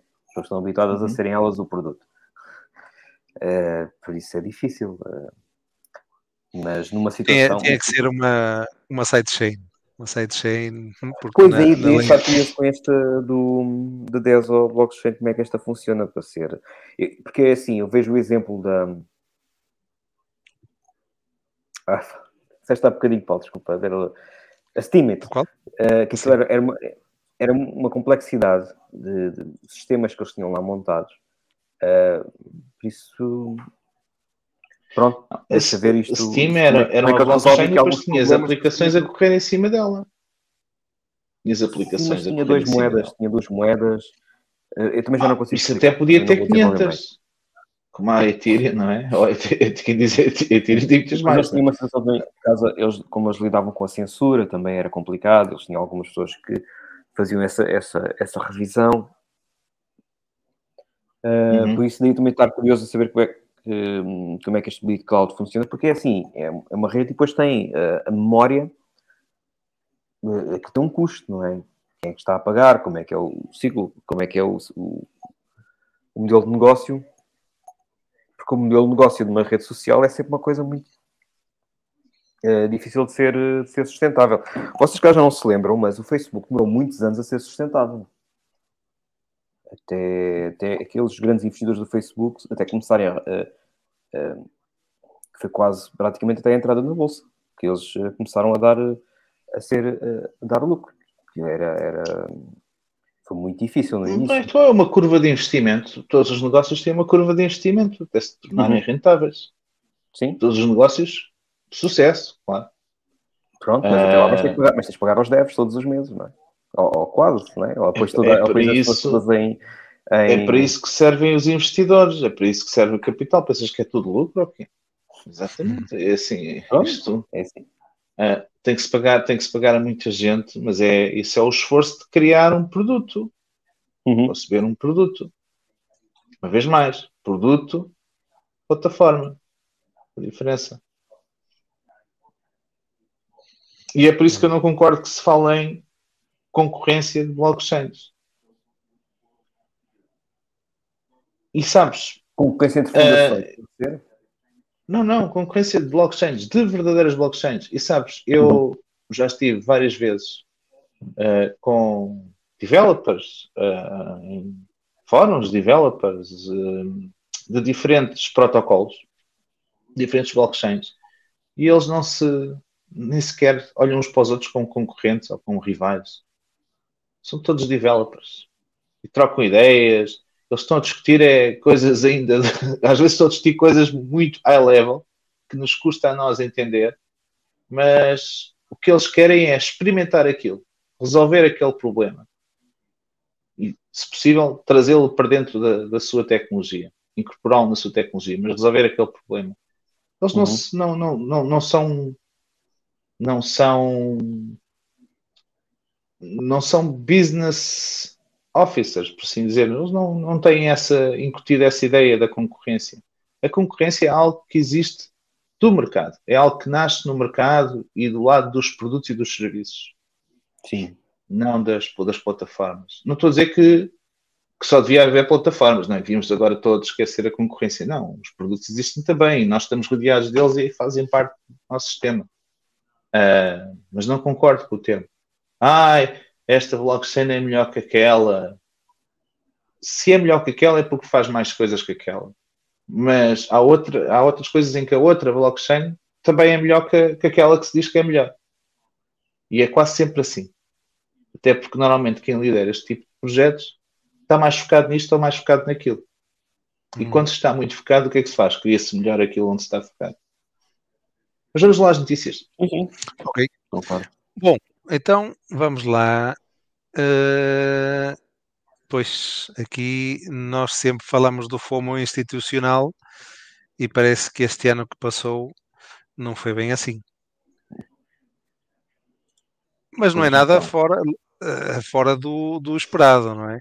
O investimento institucional desceu 95% em 2022 Hum. Ou seja, houve 433 milhões de investimento institucional em 2022, o que representa então um decréscimo de 95% face aos que diferença, uh, eh, 9,1 bilhões em 2021. Normal. Isso são então. dados de onde? Uh, foi um reporte da um relatório da CoinShares com base nos uhum. fundos de investimento cripto em 2022. Ok. Ok? Fundos de investimento. Não quer dizer que não está aqui a, a, considerar, por exemplo, as compras de Bitcoin da MicroStrategy. dizer as MicroStrategy. não é? Está a falar de, a nível de fundos de investimento cripto, uh, houve uh, um investimento total de 433 milhões durante todo o ano, uh, deve ser o, o, líquido, vá lá, durante todo o ano uhum. de 2022. O que não deixa de ser, é, é, continua a ser um valor positivo, não é? São 433 Sim. milhões. Mas, Mas é para, um ano, é? para um ano. Supostamente. Uh, parece pouco. É, supostamente eles deveriam comprar da baixa e vender alta. andaram a comprar na alta e, e agora andam a comprar. Uh, eu não tenho ah, mais. Mas eles também compraram projetos de maturidade também muito sabemos, rápida. Não, é? não, eles investiram sim, em sim. projetos de maturidade muito rápida, não é? Uh, que quando sim, digo maturidade muito rápida, é projetos que rapidamente fizeram all-time highs, o que quer dizer que eles saíram com grandes lucros. E atenção, por falar nisso, atenção, nós vamos viver agora um, um primeiro quarter de muitos unlocks desses tokens, de, desses projetos da Tanga que a malta tem dado a comprar. Sabem disso? Não sabem? Hum, não. Por acaso o não unlock que eu sabia era daquilo de. Falava-se da. Mount Cox. não era desses. Uh, Mount Cox também. Eu vou tentar encontrar durante a live aqui um link para partilhar convosco, onde vocês podem consultar uh, os, os unlocks que vão acontecer agora durante estes meses. É isso, Sérgio, olha, Sérgio tem saudades do All Time High também. Todos temos, não é? Uh, mas, ou seja, eles compraram também uh, projetos de maturidade muito rápida, na uhum. a sua grande maioria, por isso esses fundos não estão no vermelho, uhum. exceção daqueles que depois continuaram a investir, se calhar, e a fazer coisas erradas. Olha, entretanto, estava aqui à procura e aqui um dos nossos grandes camaradas uh, mandou para aqui logo uma página para me ajudar que é o token, se quiser, eu vou, é o token.unlocks.app. Se quiseres pôr aí para partilhar. Token. Tinha que haver uma app. Ponto unlocks.app. O Faísca mandou para aqui o link. Ele está a ouvir, está a ver-nos certeza e, e, partilhou aqui no, no, no chat logo à mão. Obrigado, Faísca. Token, é exatamente. Se vocês seguirem este site, conseguem perceber uh, os unlocks que estão a acontecer e porque é que estão a acontecer. Estes unlocks são uh, fundos que, por um lado, ou podem ser fundos que estão presos na governança e na treasury do projeto, que já estavam previstos, por exemplo, são para a team, podem ser fundos que estão presos, por exemplo, nos VCs, porque existem os vesting periods, e então agora é que estão a ser desbloqueados. Temos aí o caso da, da Moonbeam, da Aptos. Uh, sei que também há um da Curve, em breve, que vai provocar uma inflação na casa dos 200%. Na Curve. Por isso, façam bem a vossa gestão de risco, porque é natural que quando os unlocks sejam grandes, e principalmente se forem unlocks de VCs, os tokens dumpem, né? o preço, a cotação dump, caia. Uh,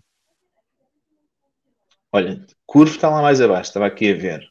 Está aqui, está aqui. Vai, vai haver um unlock de 28%, não é? 28,39%, que é a última curva de desbloqueio, ou seja, é o último é a última emissão é... de curvas no mercado.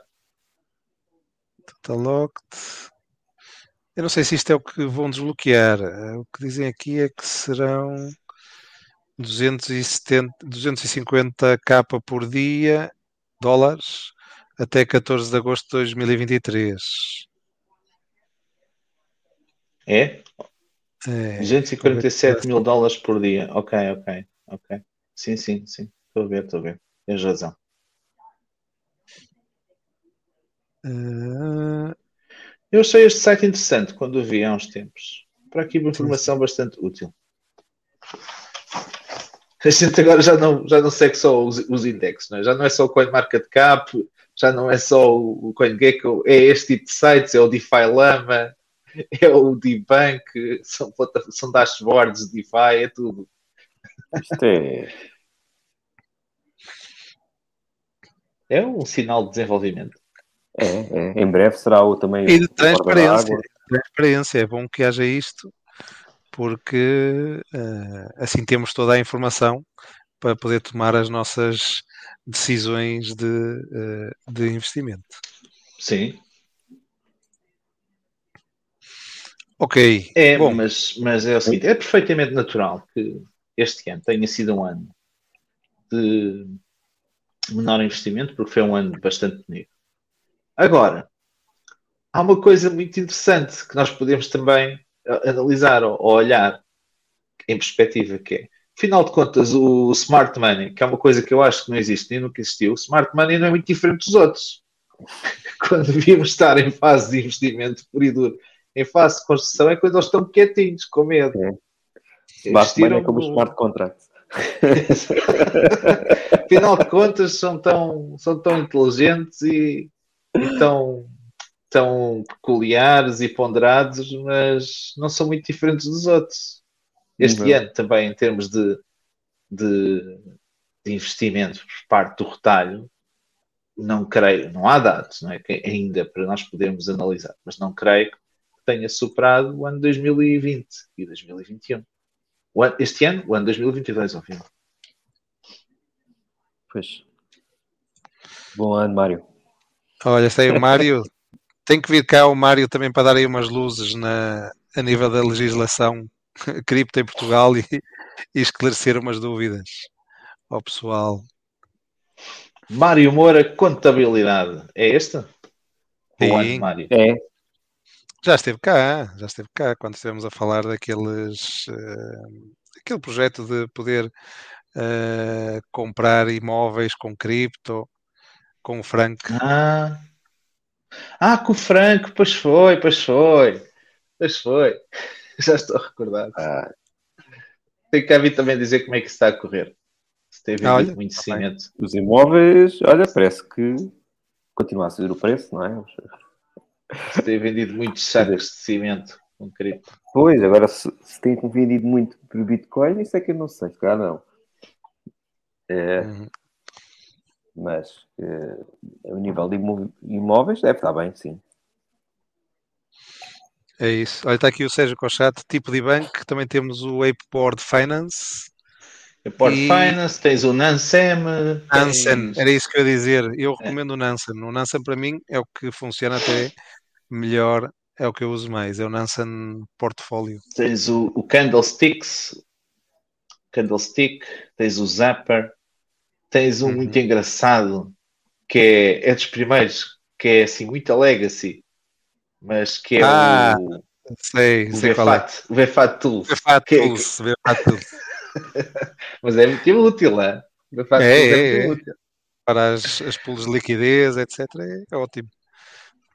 E podes é. operar diretamente de lá. Sim, sim. Um, mas sim, guardem esses os favoritos. Não é? Nós não estamos a chilar o site, não estamos a ganhar nada, é simplesmente é, acho que é um site porreiro. Para, para DeFi. É, para, para saber aí como é que andam os tokens dos projetos. Uhum.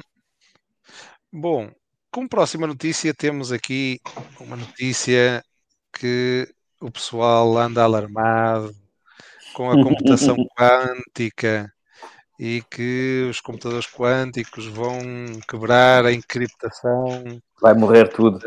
Vai morrer tudo, todas as blockchains. Uh, e pronto, não sabemos se é verdade ou não esta notícia. Uh, pois. Uh... Houve uma publicação de um, de um paper científico de um grupo de pesquisadores de, chineses que disseram que usaram computação quântica para quebrar então um, um algoritmo RSA que é usado em várias, em várias aplicações, não é? Não é só em cripto, uh, na banca, nos, nos telemóveis, uh, em data storage.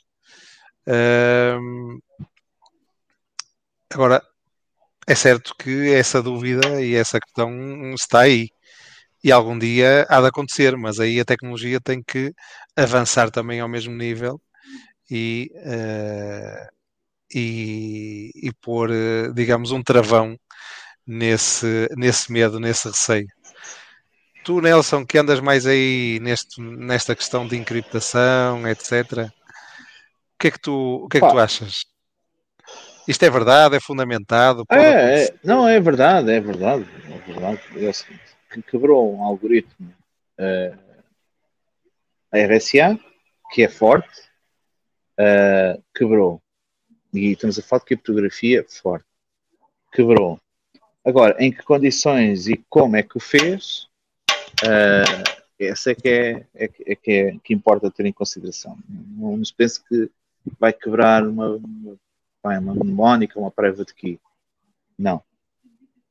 Isto estamos a falar de um teste laboratorial. Agora, isso é uma característica da própria computação quântica é uma, uma característica da mecânica quântica. Uh, em, em, passos muito rápidos, não é? Uh, não sei se vocês sabem o que é, que é mecânica quântica, mas em linhas gerais é um eletrão poder ocupar o mesmo espaço, ou melhor, poder ocupar espaços diferentes ao mesmo tempo. Estar em dois sítios diferentes ao mesmo tempo. É este, os, é um este o princípio geral da mecânica quântica. No, na computação quântica é a mesma coisa. É, no mesmo passo, aquela instrução poder assumir-se 0 ou 1. Um. Isto faz com que tu consigas uh, subdividir o número de cálculos necessário para chegar ao resultado, porque as máquinas computam, as máquinas fazem contas de soma ou de subtração, as máquinas não multiplicam nem dividem, ao contrário do que as pessoas pensam. Os processadores somam ou subtraem, não fazem mais nada do que isso. Uh, não multiplicam, não dividem, não, as funções são meros, uh, a resolução das funções são meras, meros resultados de computação de adição ou subtração. O que é que faz a, mecânica, a computação quântica? Permite, por exemplo, num, num exemplo prático, imagina, tens que cumprir 10 passos para chegar ao resultado. No limite, reduz para metade, mas no, no caso nem é para metade, é exponencialmente, no limite reduz para uma operação de computação. Isso em criptografia vale que tu, no limite, se precisares de realizar milhões de cálculos, em computação quântica podes necessitar resolver só 100. Outro aspecto é que os processadores não conseguem resolver grandes números. Isto é, as máquinas não resolvem grandes números. E quando digo grandes números, são aqueles números compostos por muitos zeros. Porquê? Porque chega-se a uma altura em que a máquina, de tantas subtrações e tantas partições tem que fazer ao grande número, uh, já só está a computar é o tempo que vai precisar de usar para chegar ao outro número. Por isso é que se fala, por exemplo, em brute force, aquela coisa que nós dizemos, ah, e tal, daqui a, 900, daqui a mil anos resolve esta computação. Ou, num exemplo mais simples, daqui a duas horas consegue resolver esta computação, por exemplo, um brute force de, de dicionário. Uh, quando se trata de grandes números, ele dá-te uma estimativa de, imagina, de 900 anos para resolver o problema matemático. Provavelmente o que vai acontecer é que ao fim de 900 anos ele está-te a dizer que vai precisar de mais 900 anos, porque ele já está é, a tentar estimar o tempo que vai demorar a resolver o grande número a decifrar e a fazer os cálculos para computar e calcular o grande número. Uh, na computação quântica, isso não se passa. Agora, dito isto, o que é que eu quero dizer? No dia em que houverem computadores quânticos, ou existirem computadores quânticos à mão de cada um, ou à mão das grandes corporações, o que vai acontecer é que a criptografia deixe de ser de 2048 bits, como é a maioria da criptografia atualmente, e passa a ser o dobro ou o triplo, para dificultar também que esses computadores quânticos resolvam essa criptografia. E quando ela estiver verdadeiramente acessível, vais ter criptografia quântica. Ora, faz parte da evolução natural das coisas. Isto não, claro. não coloca em causa blockchain coisa em cima nenhuma. Uhum. Estava aqui Porque... o Scarroll precisamente a dizer isso. Já existe criptografia para computação quântica. Uhum. E mais ainda, é assim, se nós já tivemos esta conversa aqui no Arthur Café. Já, já, nem a segunda, nem a primeira, a segunda vez, mas sim, às vezes é bom, é bom recordar também. Não é, não é a criptografia uh, da blockchain que está em causa. É toda a criptografia da internet. É, é todo o legacy, é a banca, é as comunicações, é tudo. Tudo isso estaria colocado em causa não era a chave privada de uma blockchain ou de uma, de uma carteira de bitcoins que seria preocupante. Seria desde logo os principais segredos de Estado, os milhões que estão custodiados nos bancos, a criação de dinheiro nos bancos centrais. Qualquer hacker podia rapidamente entrar no Fed e, e alterar o balance sheet daquilo. Imaginem isto. Pior, é, sem, sem dar a possibilidade ao regulador de, de inverter o processo. É, há coisas piores que poderiam acontecer e até lá com certeza que haverá, haverá soluções para, para colmatar esses, essas preocupações. Mas é interessante, de vez em quando surgem estas notícias, vão sempre acompanhando todos os anos de uh, pronto, Alguém que descobriu, quebrou, quebrar. É como a morte da Bitcoin. a morte do Bitcoin. Acompanha, não é? Eu acho que é uma, é uma notícia bearish, acho que é uma notícia nesta altura de mercado. Típica. Eu hoje, eu hoje li uma notícia que não percebi. É, às vezes aparecem notícias tão estúpidas. Hoje li uma notícia, não tem nada a ver com isto, não tem a ver com isto diretamente. Que era numa publicação que é o Político, de que Portugal deixou de ser trend para os nómadas digitais. Está-se a tornar um país pouco friendly para os nómadas digitais. Estava nos tops até então e agora deixou de, deixou de ser porque e, e um desse, uma das razões é o facto de tributar os criptoativos, uh, que acolhia qualquer coisa como 15 a 16 mil uh, de nómadas digitais, que são, são normalmente uh, investidores e developers da área das tecnologias, e que mas que o país não estava a conseguir dar resposta às necessidades desta gente a vários níveis. Educação, saúde, Uh, a nível administrativo, que as, instituições do governo também não respondem atempadamente, isso já sabemos, não é? Temos o célebre caso da Cloudflare, que se tornou público no Twitter, com uhum. promessas do governo que depois não se cumpriram e o homem foi para, para a net dizer mal do, do governo português. Uh, mas as pessoas que eles ouviam, uh, ouviam várias pessoas, mas a principal pessoa que eles ouviam era uma. Era uma. Estava a faltar o, o termo, mas era tipo. Uma. Pá, como é que se chamam aquelas pessoas que protestam? Termo para as pessoas que, se, as pessoas que protestam, tipo o Assange. Como é que o Assange é caracterizado? É uh, exilado? Uh, não, não, não. Enquanto protestante, uh, ativista. Ativista. Era uma ativista de esquerda, uma ativista de esquerda, uh, que não é por ser de esquerda ou direita, que acho que fez uma manifestação às portas da Web Summit deste ano. E eu estava a ler aquilo e pensava assim: bem, isto não faz sentido nenhum. Não faz sentido nenhum. Tipo, pá, tu não consegues, no início do ano, não é? com base em factos que aconteceram em novembro do ano passado, marcar esta tendência. Não consegues. Só no final do próximo ano é que tu vais conseguir perceber se, se o PIS de facto perdeu ou não perdeu estas 16 mil pessoas que vieram viver para Portugal porque acham que o clima é favorável, as condições são favoráveis, que permitem, que, que têm boas condições para trabalhar à distância, uh, que estão a investir no país, só no limite no final de 2023. Não, é? Não tem fundo, razão nenhuma de ser. Isto é meramente propaganda de alguém que quer fazer passar uma ideia que não é a ideia real. E, e esta da, da computação quântica é só isso. É o mesmo. Vale o que vale. Não há que dar muita importância porque com certeza que de, a tecnologia dará solução a essa, claro. essa questão. É. Claro. Uh, mas mais preocupante que a solução, que a solução, que a computação quântica uh, é a autocustódia. Se não fazes bem a autocustódia, uh, pode acontecer o mesmo que aconteceu. Não interessa se és developer. Ao, exato, ao, ao developer uh, core de, de Bitcoin, ao Luke Dash Jr., que, uh, pelos vistos, sofreu um, um hack. Um ataque.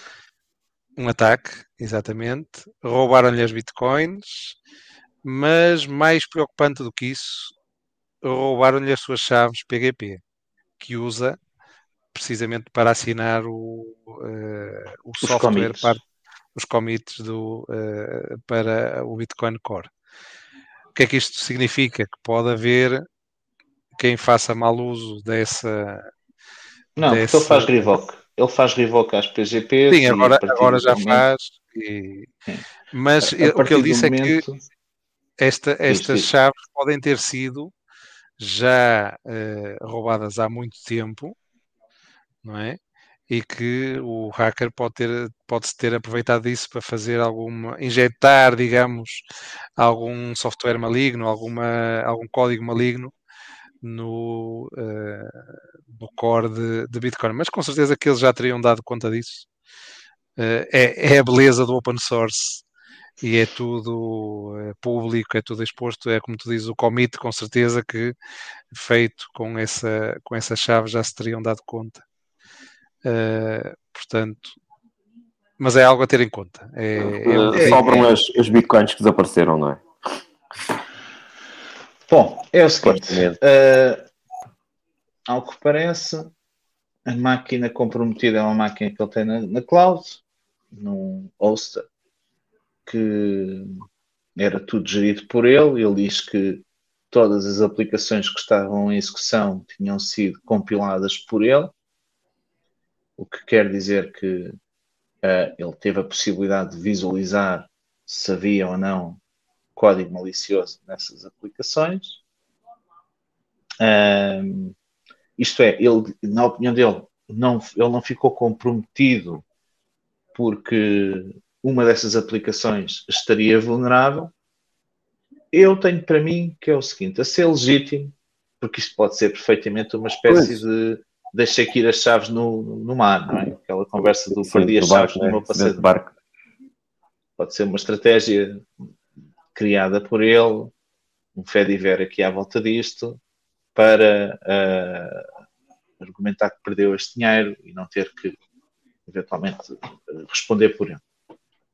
Uh, eu acredito que se ele é um developer com a experiência que é, que tem, também na área da segurança, porque às vezes os developers não são os melhores a uh, fazer uso da segurança.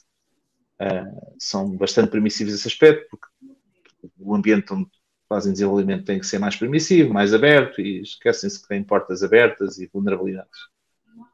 Mas uh, a experiência, que, a experiência não, a ideia que eu tenho é que ele era uma pessoa também preocupada com a segurança e participava em alguns fóruns de InfoSec também. Uh, o que aconteceu é que, em algum momento, a chave dele ficou comprometida, porque é também essa PGP aqui que ele usa para se autenticar nos serviços, na, na máquina, onde corre o BTC Server, que por sua vez foi atacado. Aquilo há muitas perguntas. É assim, se não foi ele, pá, quase certeza que foi a, a chave que foi comprometida. A, sua chave PGP. E só graças a isso é que foi possível depois o, perpetuar o eco. A outra é. Um, tinha agora na ponta da língua e passou. Mas. Vê se me lembro dela. Uh, ah, a outra é. Pá, porquê que raio. Esta gente que até diz que é só Odler, não é? Esta gente diz que é só Odler porque eles fazem questão eu li tweets dele, eu, eu acompanhava já há algum tempo, lia tweets dele em que ele afirmava a pé juntos que não fazia trading. Esta gente que é só odla guarda 200 moedas em não em cold, mas numa carteira visível. É muito, não é? Para o dia a dia. Mas pelo que eu entendi, acho que a sua, a, a sua hardware wallet também foi comprometida. Falta saber como, mas pelo que eu entendi, e acho que ele diz aqui também. também. Uhum. É, ele diz aqui no, no tweet. Uh... Ou seja, a sua cold wallet. Sim. Sim. Se encontra por aqui. Que ainda tá, é mais estranho, não é? Pois. Uh... O que eu li é que não era, era uma grande quantidade de bitcoins dito por ele, mas não todos. Não a maioria. Ele diz isso. Não, mas ele depois disse que sim, que, que tinha ido tudo. Tinha ido tudo, tudo, tudo? Sim, sim, sim, sim, sim. Está aqui, olha. Ah, tá they got, they tá got my cold wallet too, somehow. É, é uma história então, muito mal contada, é verdade. Então é, tudo não são 200 bitcoins, não são 3.6 milhões, são mais. Uh, pois. Uh... É mais, então.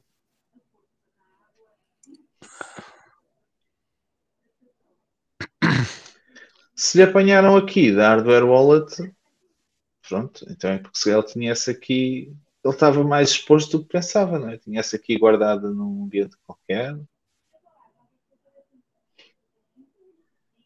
Não sei. Eu, a ideia com que fiquei é que foi só a Hot Wallet que ele tinha neste BTC Server. E acho que é um valor muito elevado para quem faz só hodl e, e vá, mesmo precisa de dinheiro para. É um developer, é pago em Bitcoin, mesmo precisa de dinheiro para o dia a dia, precisa de 200 Bitcoins, não precisa fazer um trade de 200 Bitcoins para, para encher a conta bancária. Mesmo que ele tenha gastos avultados, bastava-lhe um Bitcoin. Uhum.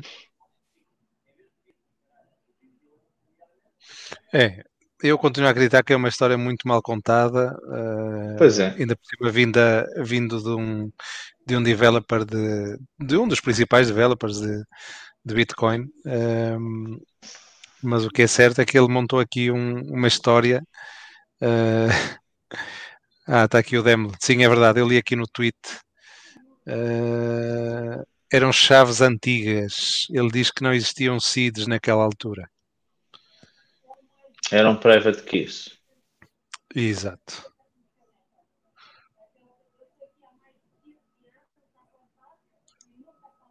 O Henrique Ferreira também diz este, este deve estar a preparar um ataque em grande, já está a lançar a poeira para o ar. É, é, a melhor forma, é a melhor forma de guardar eh, dinheiro, é não usar seeds.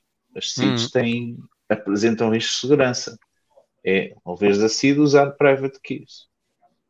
Uh, as private keys têm problema, no caso, por exemplo, Bitcoin ou Ethereum ou EVM compatible, é que as private keys não são derivativas, né? não. É uma private key um endereço. Um endereço, exato. Pois é. Pronto, e tu usas aquela, os hardware wallets, né? Uh, uh, uh, utilizam vários endereços, né? criam um endereço. Sim, não, as seeds, as seeds são, são criam-te uma chave derivativa. Tu vai mesmo à raiz, apanhas tudo. É. Mas, mas imagina, tens, tens vários endereços debaixo de uma seed. Apanham-te a seed, apanham-te os endereços todos, não é? Os endereços todos, é verdade. Um... Sim. Estava aqui a ver o barulho. Já viram a Hey Wallet no Twitter? Vocês conhecem? Hey Wallet? Não. Mete aí, hey procurei. Wallet. A ver se eu encontro por aqui.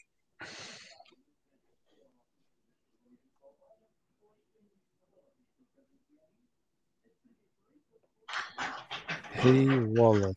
Hey Wallet.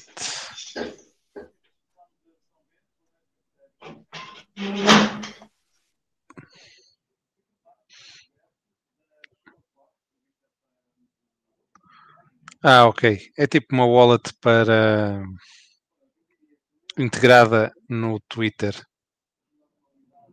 Vou mostrar aqui. É, é o projeto do Musk? Ah, uh, não, é mais uma wallet integrada. Já percebi. Já, é tipo. É, um, um, é que eu tenho essa também. Sim, há é, várias. É, CoinKit. Tipo CoinKit, é que tu pões, podes fazer pagamentos, micropagamentos no Twitter. Capaz de ser algo assim. É. Pronto, é mais uma. É mais uma. Ah, Rede Solana, estás o Baru. É, na, na Solana, é, é. Ah, então é diferente. Ok. É na Solana. isso. Hey, hey Wallet. Obrigado, Baru. É isso. Ok. Bom, voltando então aqui às notícias, uh, passamos para a seguinte, que também está a causar aí alguma Fez as terças e quintas.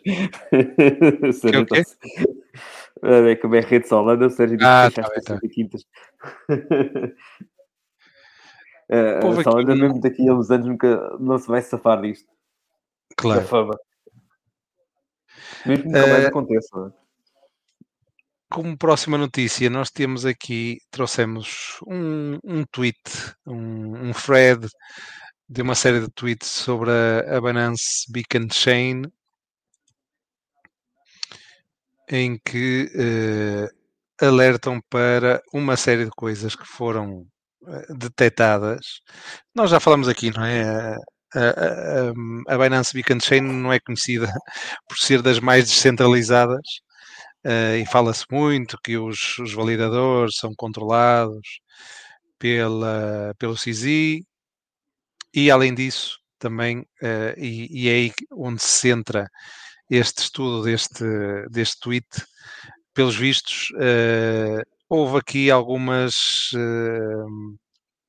alguns movimentos estranhos que uh, foram uh, investigados, como há, há, wallets que têm um determinado balanço, uh, um determinado saldo de BNB, mas não houve nenhuma transação ou não há nenhuma transação na rede que valide esse. Histórico, não é? Sim. Exato.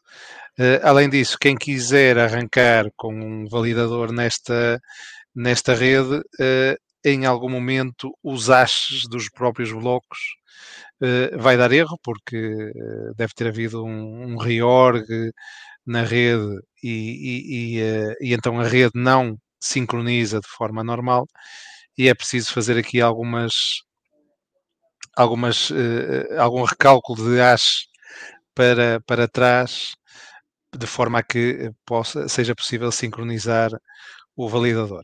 Portanto, existem aqui algumas questões muito estranhas na, na Binance Beacon Chain em que este, o Crypto Hippo um, fez o trabalho de uh, analisar e, e, detalhar neste, neste thread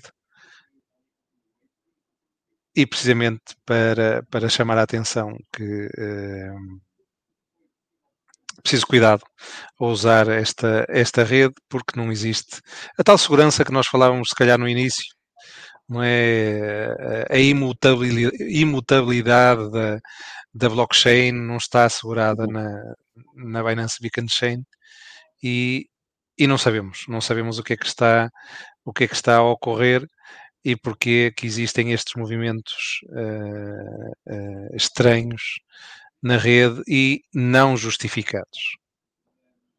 Portanto, é um, um thread que é interessante, sugiro que, que deem uma vista de olhos. Eu posso copiar sim, o link sim, aí, sim. aí, no chat. Desculpem lá, malta, tive que interromper aqui. Uhum. Estamos precisamente a passar na, na, notícia desta da, da Beacon Chain e deste Fred que fez a análise hum.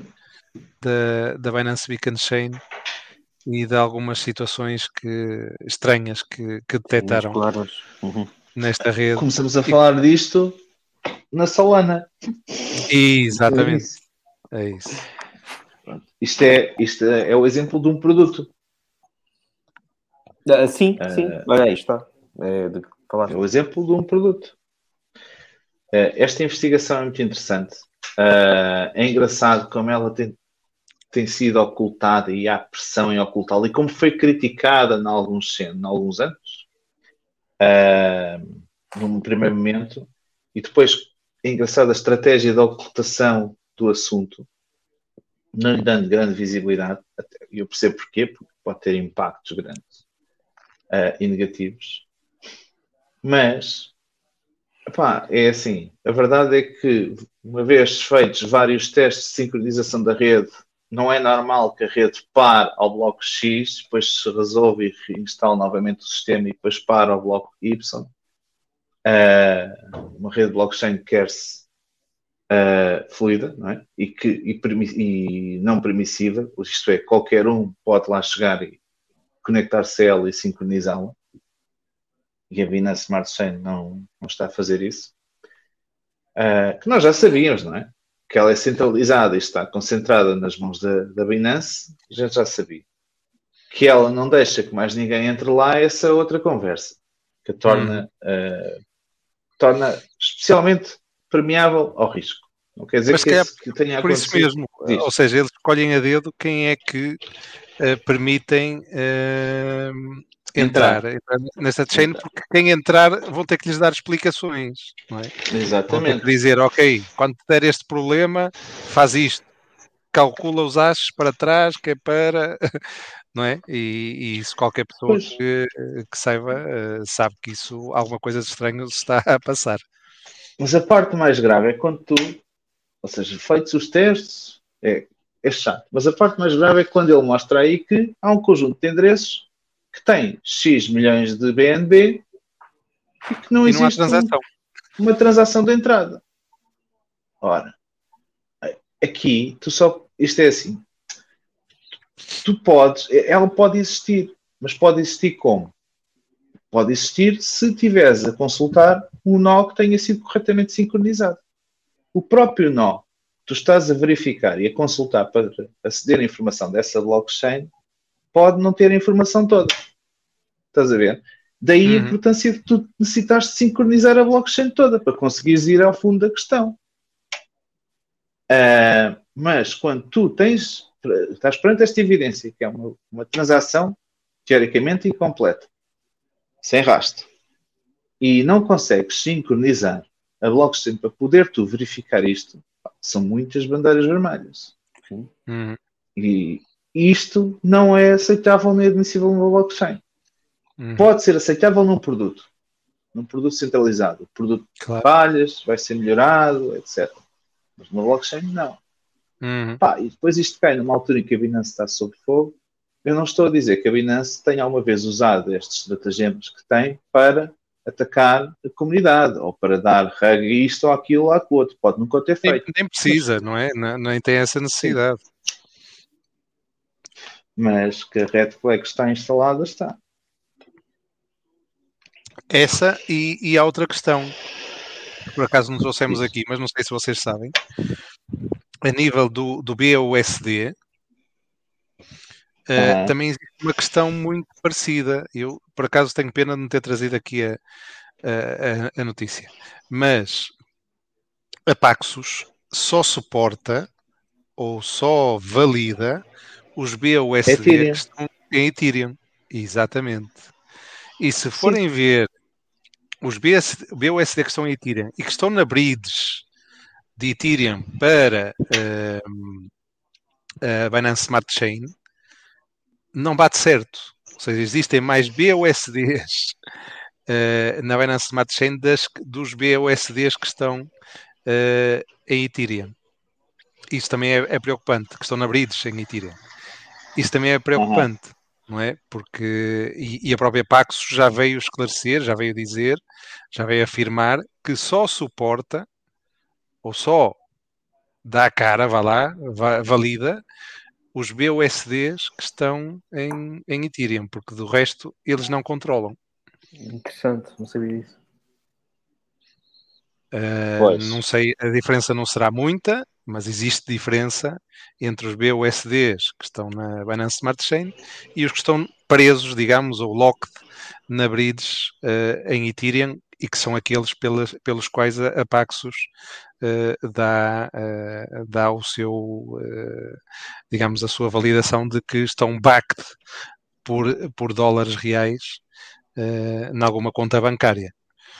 Uhum. Portanto, são tudo uh, questões a ter em conta, não é? Uh, e, e, o bom disto é mesmo isso, não é? A informação está toda on online, está toda on-chain. Quem quiser uhum. pesquisar, quem quiser ver, pode, pode o fazer e pode chegar às mesmas conclusões, como chegou aqui o CryptoHippo, ou como chegaram outros que... Uh...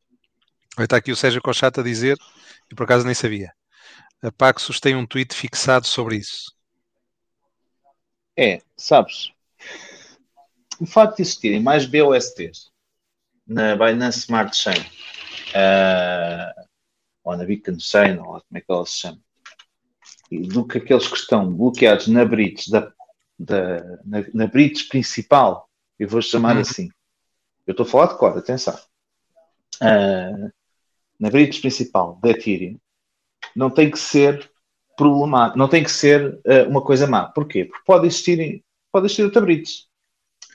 Sim, Podem sim, pode existir mais. existir várias, várias bridges. Agora, resta saber é no contrato de Mint BUSD na, na rede Binance Smart Chain, com que contratos é que ela fala. Uhum. Quem é que pode mintar? Quem é que pode ir ao contrato de BUSD e mintar, e mintar BUSDs? Quais são as entidades que podem falar com aquilo? Tal e qual como acontece com o WETH. Há um conjunto de entidades que podem mintar aquele, aquele Exatamente. ativo. Uh, por isso, isso não tem que ser um para um. Tem que existir é um para um os BUSDs. Uhum. Na razão de um para um, ou seja, têm que estar criados na rede Ethereum. Uh, se eles estão ou não a ser utilizados na rede Ethereum, se eles estão circulantes na rede Ethereum ou não, isso é outra conversa. Uhum. Uh, melhor, aqueles que estão circulantes fora da rede Ethereum têm que estar bloqueados na rede Ethereum. Isto tem que Exato. acontecer. É isso mesmo. Dito assim é que está correto. Aqueles que estão circulantes noutras redes, Ethereum, uh, Waves, sei lá, uh, Matic, Polygon, uh, têm que estar bloqueados uh, na rede Ethereum, porque é, é, lá que eles são mintados em primeira instância. Um, pá, eu sobre isso já escrevi há uns tempos um tweet onde, quando estávamos aqui a discutir, lembram-se aquela conversa do SDC a perder terreno, o STT a perder terreno e, e o Binance ter Sim, desativado. sim, sim. Lembra? Até, até tiveste uma, uma discussão com o João sobre isso. Tive uma discussão sobre, com o João sobre isso. Eu ahm, acho que o seguinte: BUSD é uma moeda que só tem utilidade dentro do ecossistema Binance. Mais nada. E isto é preocupante.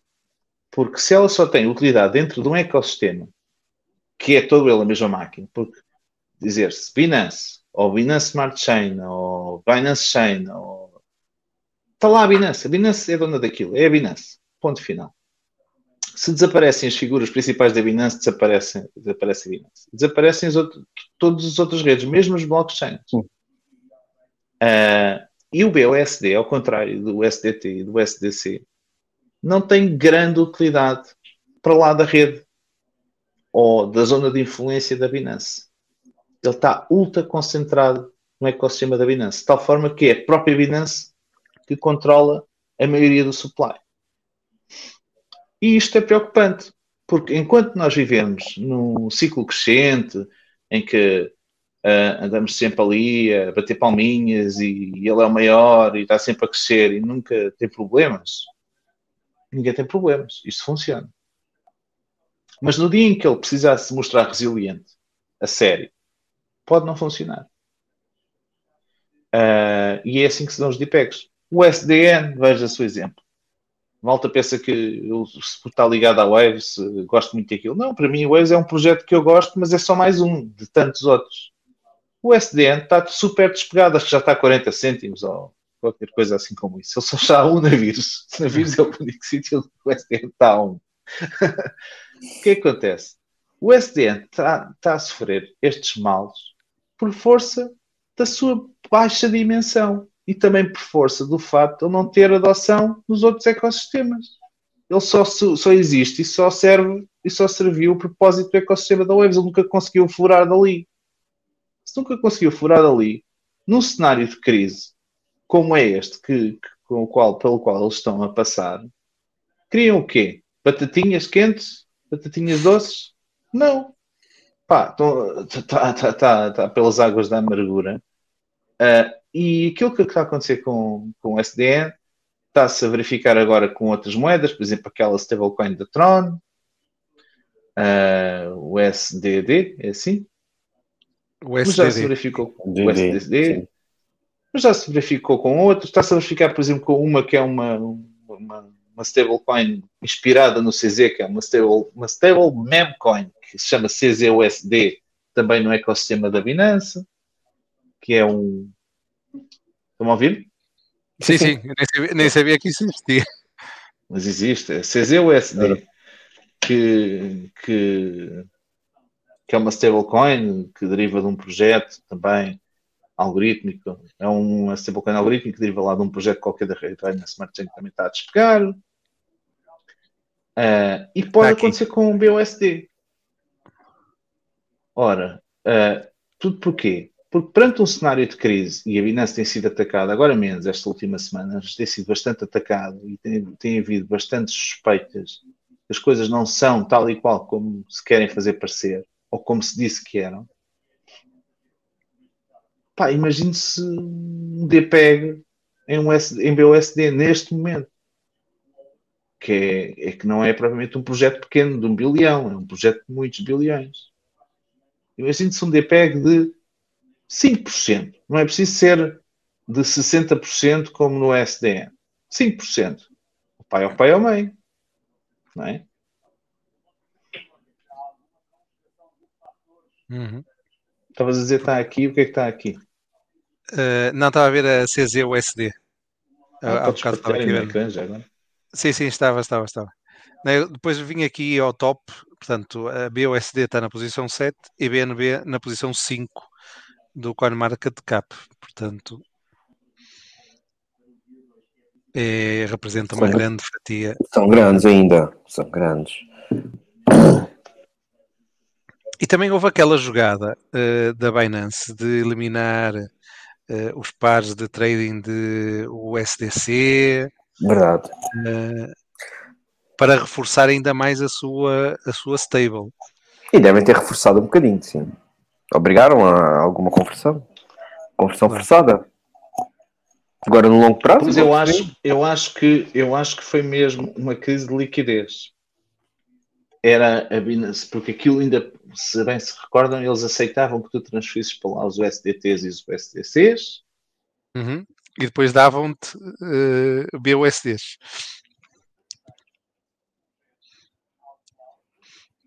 Ficaste em mute, Nelson. Nelson, ficaste em mute. Perdemos o Nelson por momentos. Mas sim, basicamente uh, é isso. Há algumas. Mas volta lá por lá, volta lá por lá o. Estou mutado, ainda estou mutado. Ah. Agora, já não, agora já não, agora já não. Desculpe, fiquei sem bateria aqui nos meus escutadores. Estava a dizer-vos. Uh, uh, eu cá para mim isso foi um problema de liquidez. Foi, foi a gestão de um problema de liquidez. Que é, como eles ainda permitiam uh, aquela coisa que é receber, permitiam e acho que permitem, que é receber depósitos em USDC e USDT, mas acreditam que tem BUSD. Na prática, o que eles estão a fazer é uh, evitar que o preço despegue, estão a defender BUSD e estão a acolher liquidez real, que é solvente, que podem liquidar nos sítios. Uhum. Por exemplo, muitas pessoas não sabem mas a Tether cobra uma taxa alta para fazer o levantamento dos fundos. Uh, imagina, chegas lá com um milhão de USDTs e queres levantar um milhão de dólares na carteira para, para o teu banco. Eles cobram-te uma taxa alta. Já o SDC, a Circle, não o faz. Não cobra uma taxa tão alta. Então há muita gente que faz os withdraws por USDC via Coinbase à razão de um para um, praticamente. É verdade. Não cobra taxas. Uh, é, são estratégias. São estratégias. Mas eu vejo, vi esta tomada de posição da Binance não como uma forma de reforçar a sua stable, mas uma forma de resolver problemas de liquidez porque não estava líquida naquele momento. Uhum. Não, faz sentido. Faz sentido porque no fundo está e, e, e, lá está, estamos a ligar os pontos, não é? Uh, a emissão de BUSD é controlada pela Binance. Eles podem emitir o que quiserem. Uh, na rede Ethereum, a Paxos avala que os, os BUSDs que estão lá estão backed por, por dólar, não é? em conta bancária, mas os que estiverem em outras redes não se sabe. Não é? e, uh, e, ninguém uh, põe as mãos no fogo por, por esses BUSDs que estão uh, noutras redes. E, e, no fundo vai de encontro àquilo que tu, que tu dizias, não é? Ah, ok, eu aceito o SDC ou o SDT, e, mas dou-te BUSD em troca. Uhum.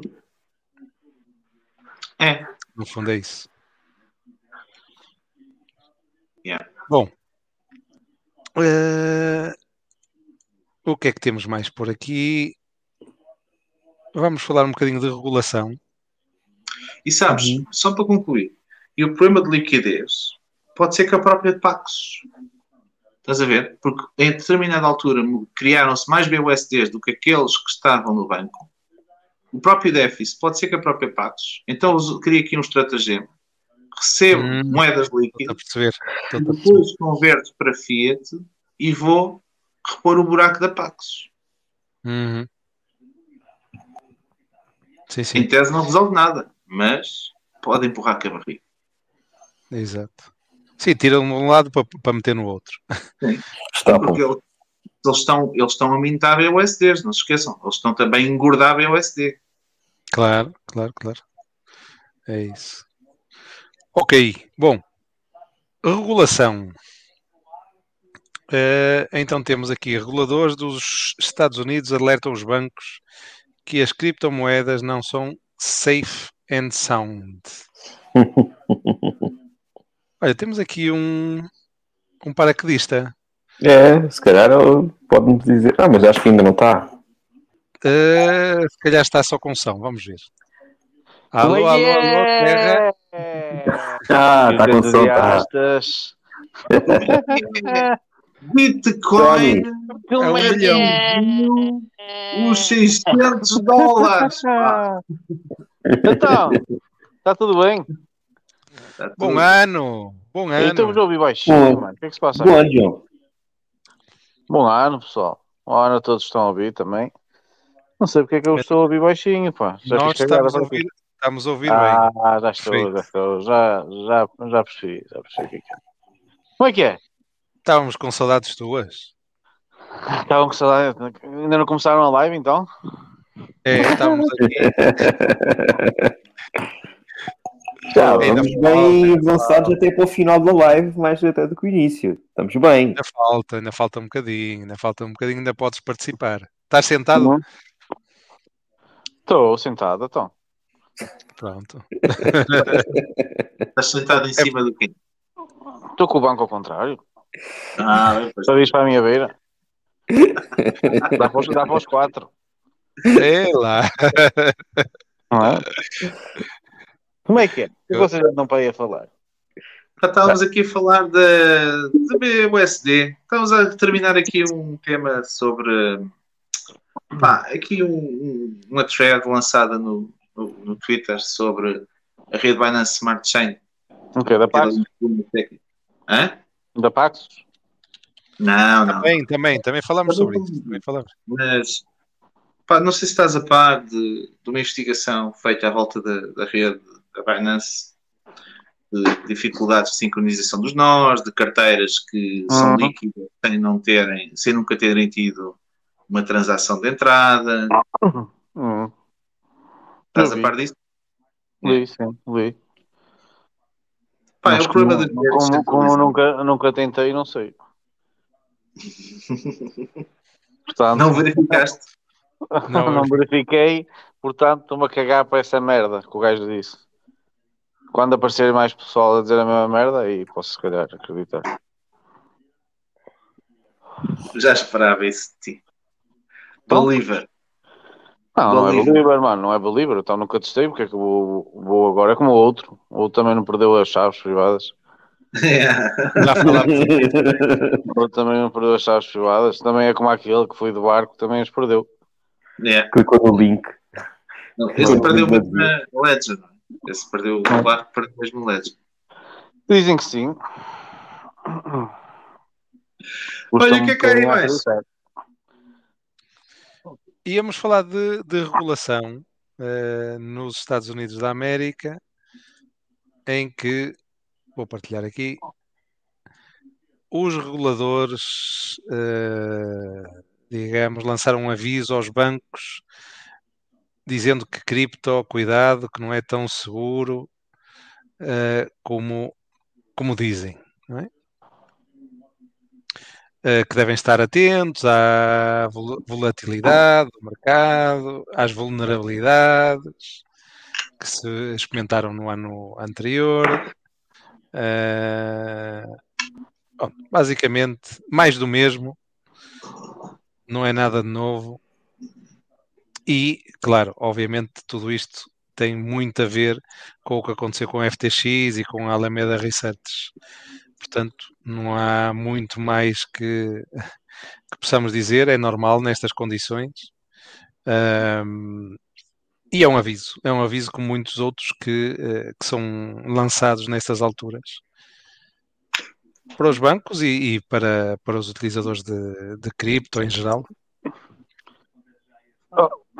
Isso também é tudo uma treta do caralho.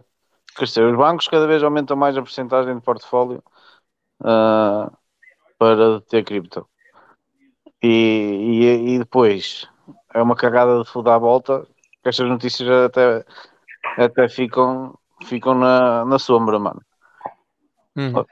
Eu acho que já devíamos estar habituados a este tipo de notícias de merda, principalmente nesta altura do mercado. Yeah. É. Sim, nada, nada de novo. Quando- Quando disserem o contrário é que será notícia. Para já, Pois. eh, É, olha, é, é, aquele ditado calha mesmo bem aqui. Uh, não, não faças o que eu digo, faz o que eu faço, não é? Uhum. Pronto. Eles dizem muita merda, mas depois por trás, quer dizer, a adotar cripto, a criar soluções cripto, a investir em cripto, a fazer tudo em cripto, quer dizer, mas depois quando vêm falar, é, cripto é mau, cripto é volátil, cripto não tem valor, cripto não serve para nada, Tenham cuidado.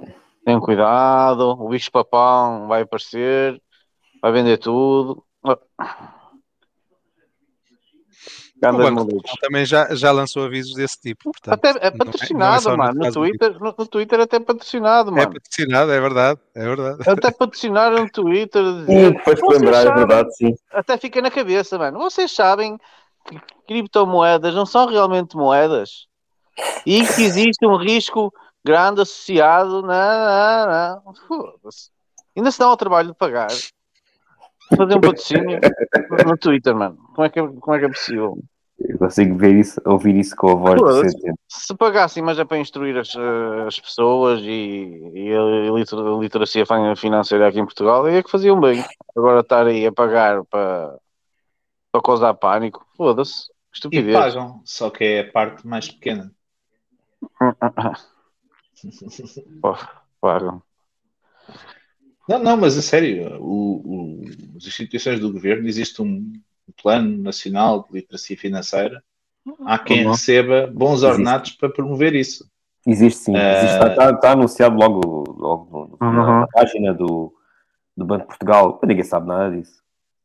Sim, Eu mas, vi- e há vi quem receba muito bom dinheiro, mas se isso resulta em alguma coisa, não. Obviamente que estas campanhas de marketing são muito mais eficazes. Mano, imagina só se hoje em dia, nos tempos eh, que estamos, não é? Não existisse internet. Tipo, Tipo, éramos todos uns incultos e burros do caralho, mano.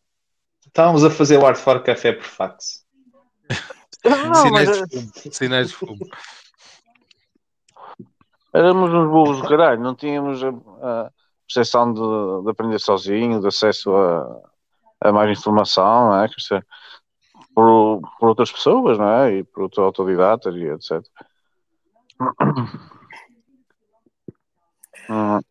Sim, concordo contigo.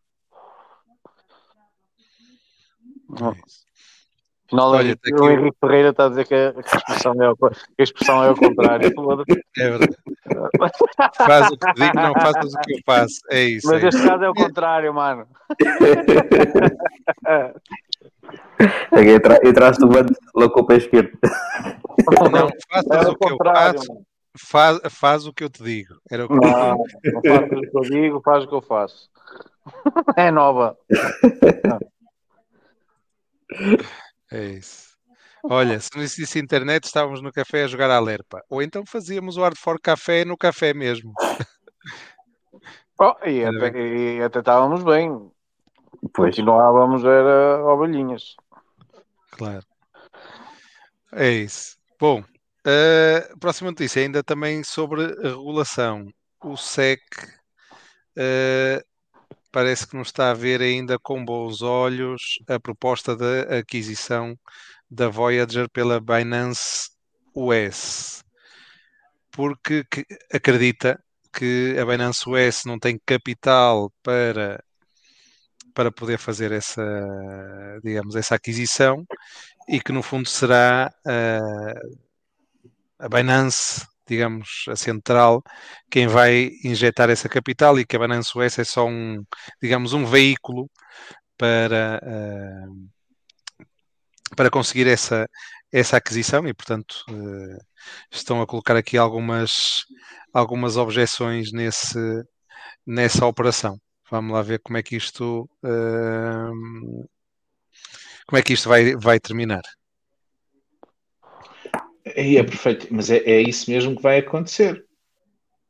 Obviamente que é uh, a Binance que claro. mete a guita. Se, alguém, sim, sim. se alguém acredita que estas entidades são separadas, elas são separadas só no papel, e no papel é no registro comercial, porque contabilisticamente. Uh, não, contabilisticamente, sabe... contabilisticamente também, também são separadas. Na contabilidade. Do ponto, de vista, do ponto de vista da contabilidade de reporte, sim, do ponto de vista da contabilidade financeira, não. Hum. E... Sim, mas, mas repara uma coisa: não quer dizer que não possas emprestar. Era aí que eu ia chegar. Era aí que eu ia chegar. A Binance empresta dinheiro à outra e a outra faz o negócio. Ponto final. Exatamente. E se os Estados Unidos quiserem intrometer este negócio nestes termos, vão ter que se intrometer praticamente muitos, todos os negócios, Sim, todos os negócios que existem no mundo, exatamente. É, no, todos os negócios que existem no contexto internacional, que são inúmeros, inúmeros, múltiplos milhões, e, e é graças a eles que a economia americana subsiste. Ora, Exatamente, e grandes marcas, e grandes marcas, tipo Nike e, e por aí fora. Sim, sim, sim, sim, sim. sim. Uh, não, não é uma coisa, é, é uma, não é uma coisa fácil de gerir, mas é no limite uh, eh, 100% político. Nós estamos a visualizar neste momento é político. Hum. Agora, também não percebo qual é que é o interesse do, do chinês, do canadiano, desculpa, em comprar, em comprar a, a Voyager. Estão a comprar por, por desconto. Já comprar uma base de dados. Estão a comprar. Yeah, para além de estar a comprar uma base de dados, não é? Está a comprar uma empresa que é sediada lá, não é? Claro. Acho Ou que, seja... acho que esse ponto é o mais importante. Como nós temos vindo, ao, ao, como vimos em Portugal, não é? Por exemplo, a, a criptoloja não foi vendida ao, ao, Sim, mas a criptoloja, por exemplo. Criptoloja... Porquê? Porquê? Porque, porque já tinha aqui o, o, o registro para poder operar em Portugal. Ah, e a Binance também faz o mesmo, não é? Tipo, olha, okay. tem ali, pumba, Mas a, a Voyager não é uma empresa solvente. Voyager não é uma empresa só, solvente. Oh, Nelson, já agora, só, para, só para teres em conta, a Voyager, lembras que a FTX, FTX US já tinha ganho em 27 de setembro Exato. o leilão para comprar os assets hum, pelo valor de 1,4 bilhões de dólares. E esse valor só correspondia a 72% das, das cripto que estavam na Voyager. 72%. Uhum. Agora a Binance está a oferecer um bilhão só. Seja, Porque não há outro, não há outro para comprar. Isto é qualquer coisa como 50%. Ou seja, está a pagar com desconto de 50% uh, eh, as cripto que pertencem à, à, à Voyager. Uhum. Portanto, é, é grande negócio. É grande negócio. Se alguém Falta, quiser, vamos, se alguém quiser à frente. Falta saber depois também os liabilities né, que tem contra, com, com os seus clientes mas no fundo está a comprar cripto com 50% de desconto. Agora falta saber também o que é que, o que, é que depois terá que eh, devolver, digamos assim, eh, no processo de, de, de, insolvência da Voyager, terá que devolver aos seus, aos seus clientes. Mas para já parece grande negócio. Além de, disso, de estar a adquirir uma empresa que tem licenças em, nos mas, Estados Unidos. Pois, eh, mas eu, eu, eu, é isso mesmo. Eu na última notícia, eu depois fiquei sem eu na, na, na, primeira vez que li fiquei com essa sensação que estava a adquirir a, a Voyager, mas na segunda, na segunda vez, uma das notícias que eu li, eu fiquei com a sensação que ele estava, era a comprar os ativos, só os ativos, tipo os assets, as criptomoedas, não é? Como tu estavas a dizer, um bilhão por, uhum. com 50% de desconto. Só isso. Depois, depois a empresa ficava com capital para pagar uh, o pode que poderia, o que poderia ser. aos investidores. O, o que a Binance estava a fazer é pá, opa, estás a precisar liquidez. de dinheiro, é dar estás a precisar de dinheiro, ok, eu compro isto, este montante grande, dou-te um bilhão, mas eu quero um desconto de 50. Pá, hum. isto foi a última vez que li, fiquei com essa percepção. Pode ser, pode ser. Uh, em vez de o, quem estiver a gerir os assets da Voyager uh, Exato. fazer li, liquidação no mercado, uh, pronto. Uh, se tiver um comprador para, para, para os ativos, é capaz de ser um, um negócio mais. É, é tipo um OTC, não é? É um OTC eh, eh, em, larga, em larga escala para, para vender os ativos que tem. Eh, Mas, mas pronto, também tenho certeza. Eu Uma, uma vez fiquei com, com uma perspectiva e uma, outra vez fiquei com, com outra Hum. perspectiva. sim, o artigo não é, não é muito claro. Não é muito claro. Exato. Mas pronto, é, é mais uma, uma questão que está a ser vista pelo SEC e, e mais uma operação da, da Binance, porque já tentou comprar a FTX, mas depois deu o pé atrás e agora quer comprar a Voyager. Vamos ver no a Voyager ou os ativos da Voyager. Vamos ver como, ah, como é que esta história ah, termina. Hum. Vamos ver. Uhum.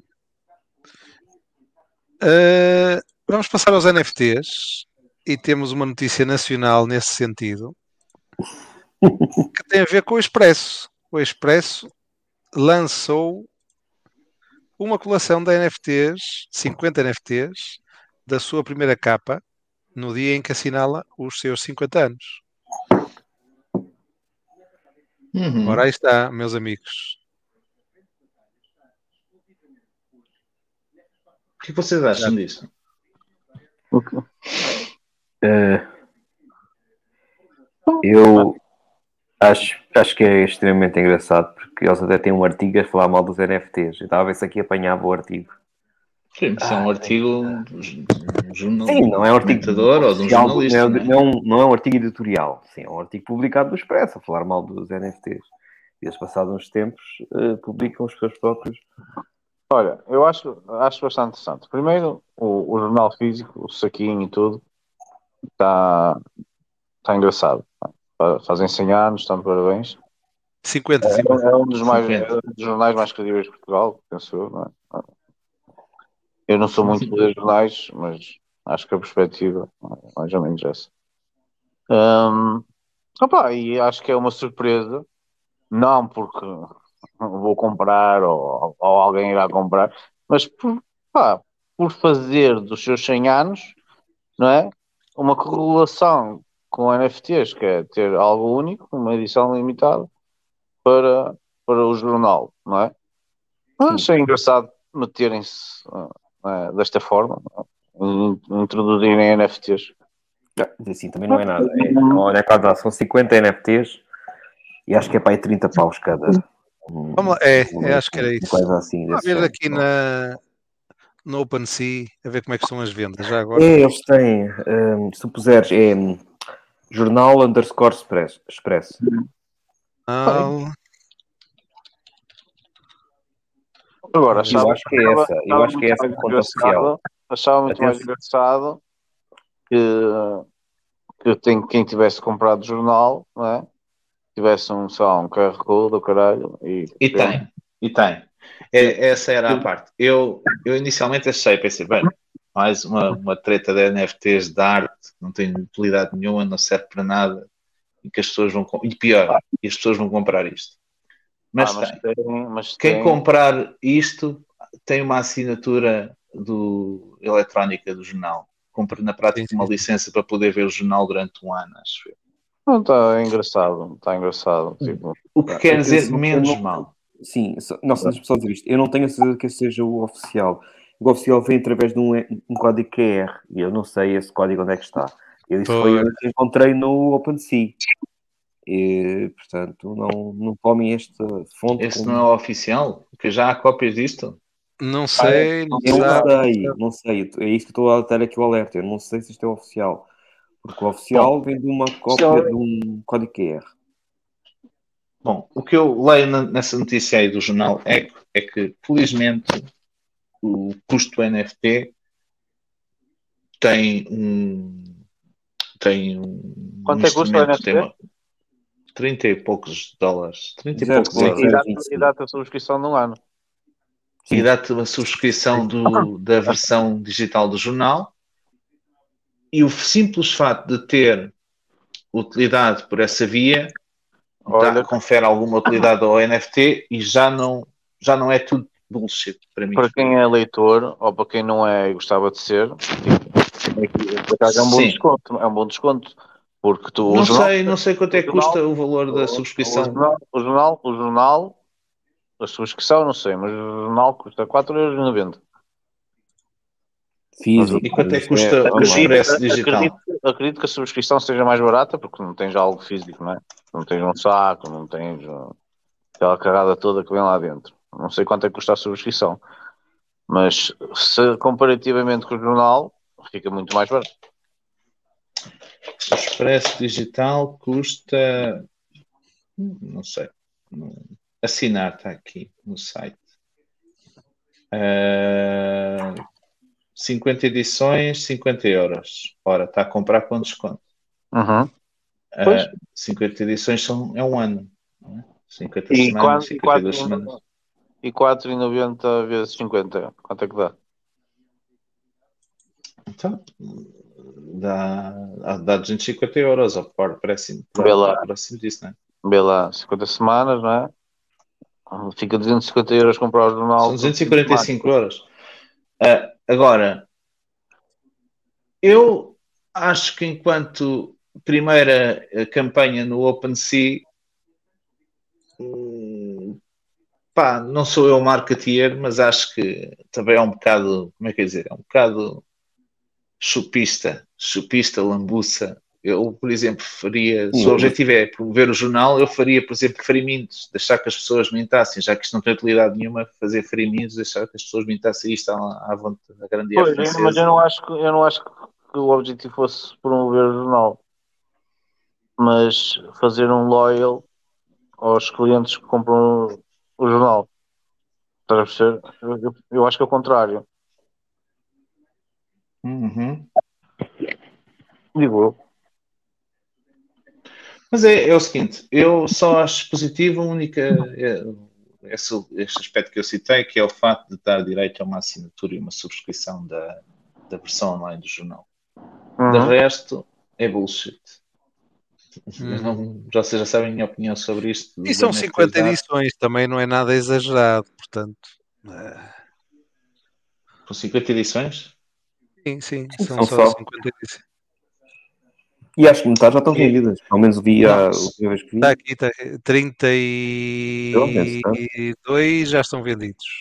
São 50 edições, ou seja, são 50 versões desse JPEG, E isso É, mesmo. 50 cópias, vá lá. Desse 50 tipo. cópias. Então é aproveitar quem quer subscrever o jornal na versão digital é comprar o NFT. Porque se tem 50, vai, vai- regressa lá a notícia. Se tem 50 eh, edições online, regressa lá na notícia. Por isso é que eu acho que isto é um. Compra um- com é desconto. mais, é mais um loyal, percebes, João Nelson? Isto não, não, é, Uhum. não é marketing para fora. É mais um, um loyal program, não é? Com vantagens para quem é comprador, não é? Para quem é cliente, para, para quem gosta de ler, para quem já se identifica Vê, com o tal. vê é lá aí na tem notícia qual é, que, quanto, qual é que é o número de edições a que dá direito da versão digital. Não é Mais em 50, baixo. não é 50 anos, Baru, é 100. Acho que é 100 50. anos. Sim. É 50 Não, anos. 50, 50. 50 50 anos. João. Eu pensava que era 100 anos, mano. Não. Ah, terá direito a uma assinatura digital do título por 50 dias. Por 50, Não, ah, não. 50 dias, então não compensa. Ah, então não, não sei, deixa as contas. Pois. Não É. compensa. Quanto é que fica? Ah, 50 dias. 50 dias são. Mês, Quer dizer, mês e Sim, são Mês e dois meio. meses. Mês e meio. Ora, mês e meio, deixa cá ver. O preço da assinatura para um três mês. edições, que é três edições, são três semanas, 1,99€. Ah, ainda compensa, compensa. Hum. Compensa. Ok.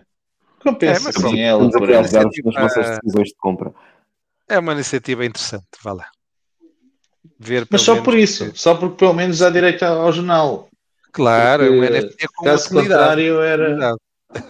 Caso contrário, era mais uma, uma, uma chupice para fazer, para faturar umas coroas e entregue provavelmente a uma empresa de marketing que estava a gerir isso e vendeu essa ideia dos NFTs aos preços, que não deixa de ser, deve ter sido.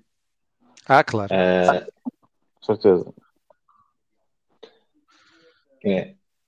Por isso Mas é que eu estava a dizer, se, na se era para dar NFTs às pessoas, fazia-se um freemium, Pois. Alargando também a possibilidade dos estrangeiros ficarem a saber o que é que é o expresso. Uhum.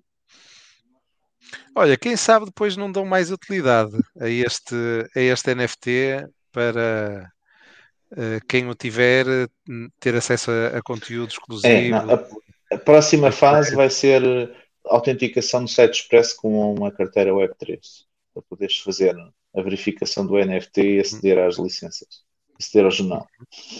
Uhum. Eu acho que muitas das subscrições de muitas coisas que usamos hoje em dia vai passar a, a estar atrelado com NFTs. não é? Tipo Vodafones, operadoras, essas merdas todas, para ter benefícios a ver cenas e, e que músicas e, e o caralho. Acho que vai estar muito atrelado a isso, para ter vantagens e. Porque a boa verdade é que É é isso, muito não custa é nada, não é? Aí sim acho que vai ser já campanhas de marketing a funcionar. Uhum. Ou estreias, principalmente aquelas que ah, agora já se começa a ver muito, principalmente na Disney. Eh, tu podes ver ah, um filme é, que já estreou no cinema e tens que pagar X. Mas imagina que opa, só 50 pessoas é que podem ver é, enquanto está no cinema, por aí fora. Acho que vai haver dessas merdas a acontecer. Muitas jogadas de marketing, muitas maneiras de fazer dinheiro, muitas maneiras de. Usar, usar os NFTs como uma questão de exclusividade, não é? Na Exato, defesa da exclusividade. exatamente. Ah, sim. Não é nada que não, é não se é consiga possível. fazer. Não é nada que não se consiga fazer sem NFTs. Tinha outra vez estava a falar com o senhor e o senhor tinha ah, ah, as lotarias, aquelas lotarias, sabes? Aquelas lotarias clássicas. Ele tem desde. Ele faz coleção daquela merda. Ele tem desde a primeira lotaria que saiu. Tem todas as lotarias, todas as semanas. Até hoje. De todas as semanas? todas as semanas desde que saiu. Yeah. Poxa. Tinha, Olha, isso, tinha isso e tinha os pacotes de açúcar.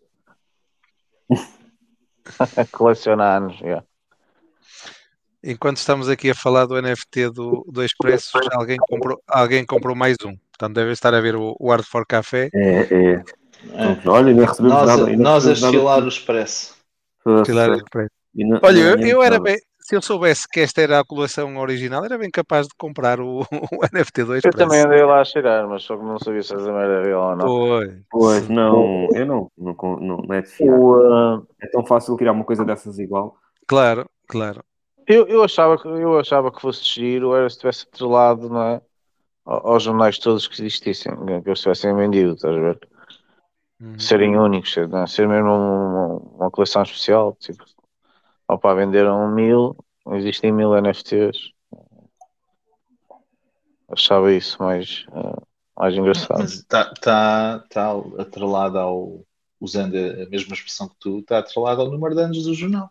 Sim, fizeram o número de ano, é isso. São eu, eu 50 gostava- imagens, são 50 cópias únicas, exclusivas, que Uhum. subsistem na blockchain e que há só 50 colecionadores com direito a ter este, este NFT. Uhum. No limite 50, porque pode haver um que tenha comprado 10, não? é? Sim, mas repara, tu, tu Seja estás, a- tu estás- tu a atrelar, tu estás a atrelar ah, uma utilidade ah, e estás a dar numa uma um, um caso único dos cinco, a nível temporal de 50 anos, não é? E a utilidade que estás a dar, ela tem ela tem um limite, ou seja, ela tem um limite no tempo, que neste caso é um mês e meio. O, se ela tivesse atrelado ao jornal, não é? Era único para sempre. Percebes? Tipo, não era só a questão de estar atrelado a uma subscrição.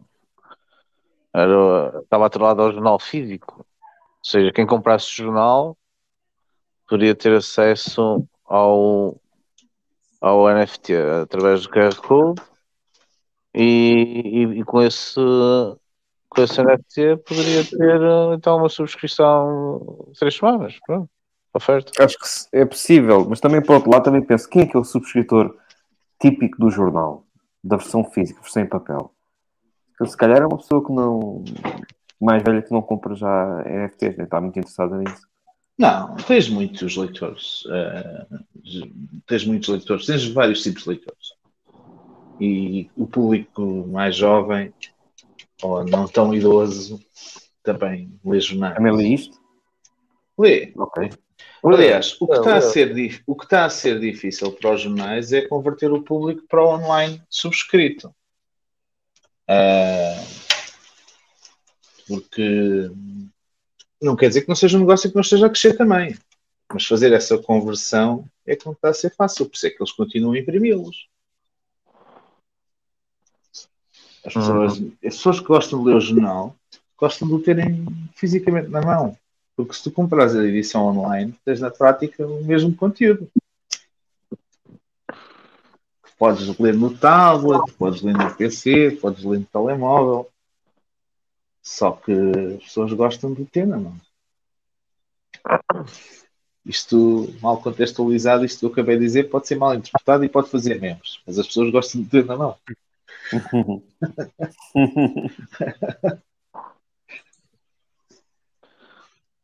Ok.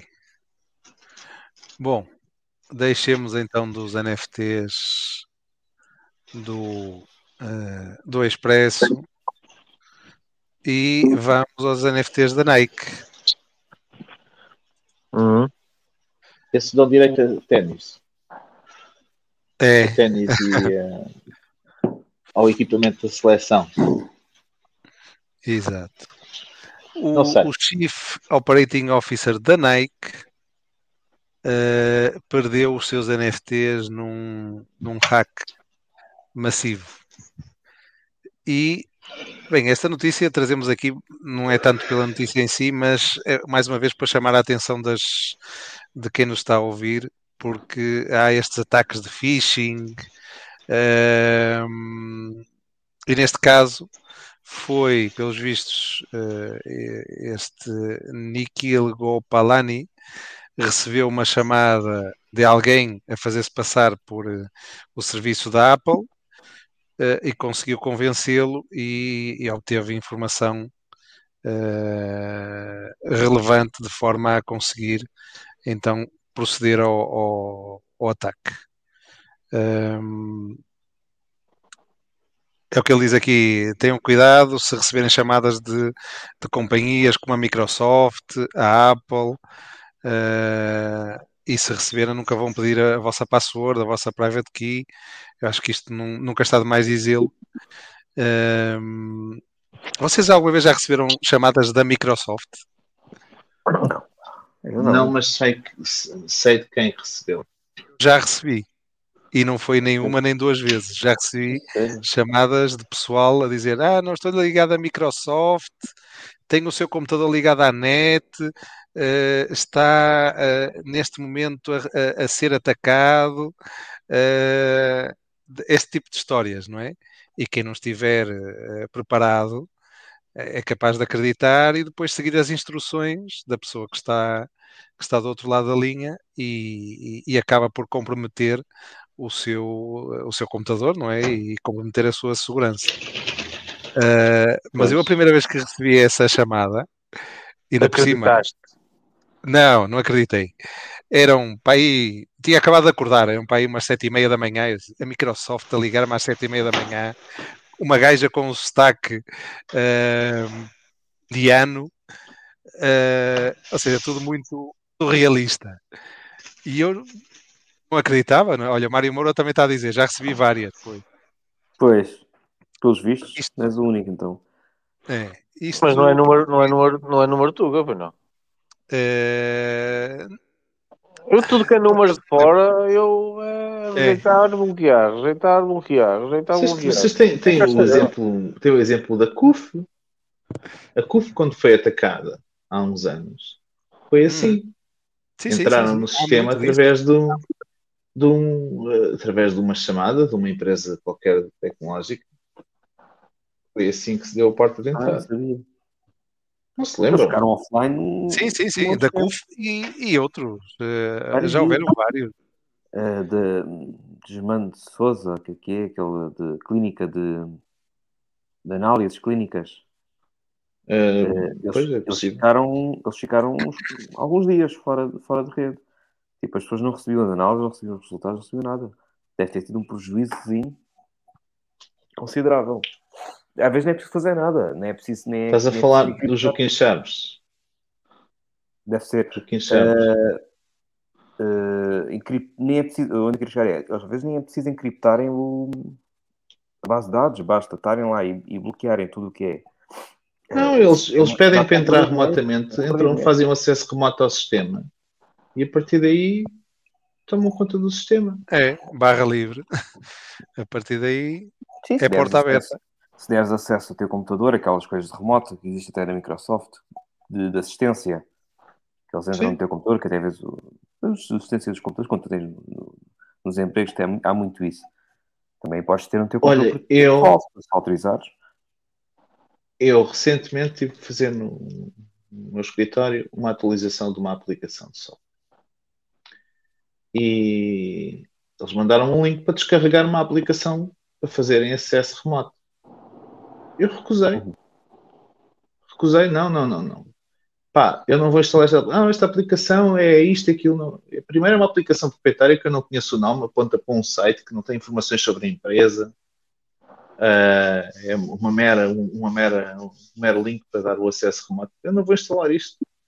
Não vou executar isto aqui. Não há outra forma de fazer a assistência. Obriguei-os a vir fazer a assistência personalizada, de- direta, no, no escritório. Não há comigo a assistir. Não há cá. Não há cá. Pá, não tenho como confiar. Percebes? Claro. Uma Sim, sim, aplicação que eu não conheço. No caso deles era proprietária. Que me aponta para um, para um site. Se eu quiser obter informações sobre a aplicação, é, é compilado, é um XE compilado, não é? Para correr em Windows. Se eu quiser saber informações sobre a aplicação, não tenho. Manda-me para um site que é só mesmo a plataforma de acesso remoto. Não tem um about, não tem quem somos, o que fazemos, de onde viemos, nada. Pá, não vou dar permissões a alguém que diz que é da empresa, mesmo que o seja, de entrar, porque eu não sei o que é que aquela aplicação depois vai deixar no, Porque pode ser alguém a fazer-se passar pela empresa. Não, não, até pode ser eh, legítimo, só que eu não sei o que é que aquele software faz depois de, daquele propósito original, que é de deixá-los aceder remotamente. Claro. Não sei se fica uma backdoor aberta para, para eles ou para, para quem os controla. Claro. Este é o problema, por exemplo, das empresas de segurança, que a malta às vezes não, não tem consciência. Por exemplo, eu sou contra, sou contra, não é que seja contra, que sou contra, mas Pá, vocês já imaginaram, por exemplo, aquelas empresas, aquelas pessoas que contratam os serviços da ProSeguro e, e da, da Seguro desta e daquele, das câmaras de vigilância? Uhum.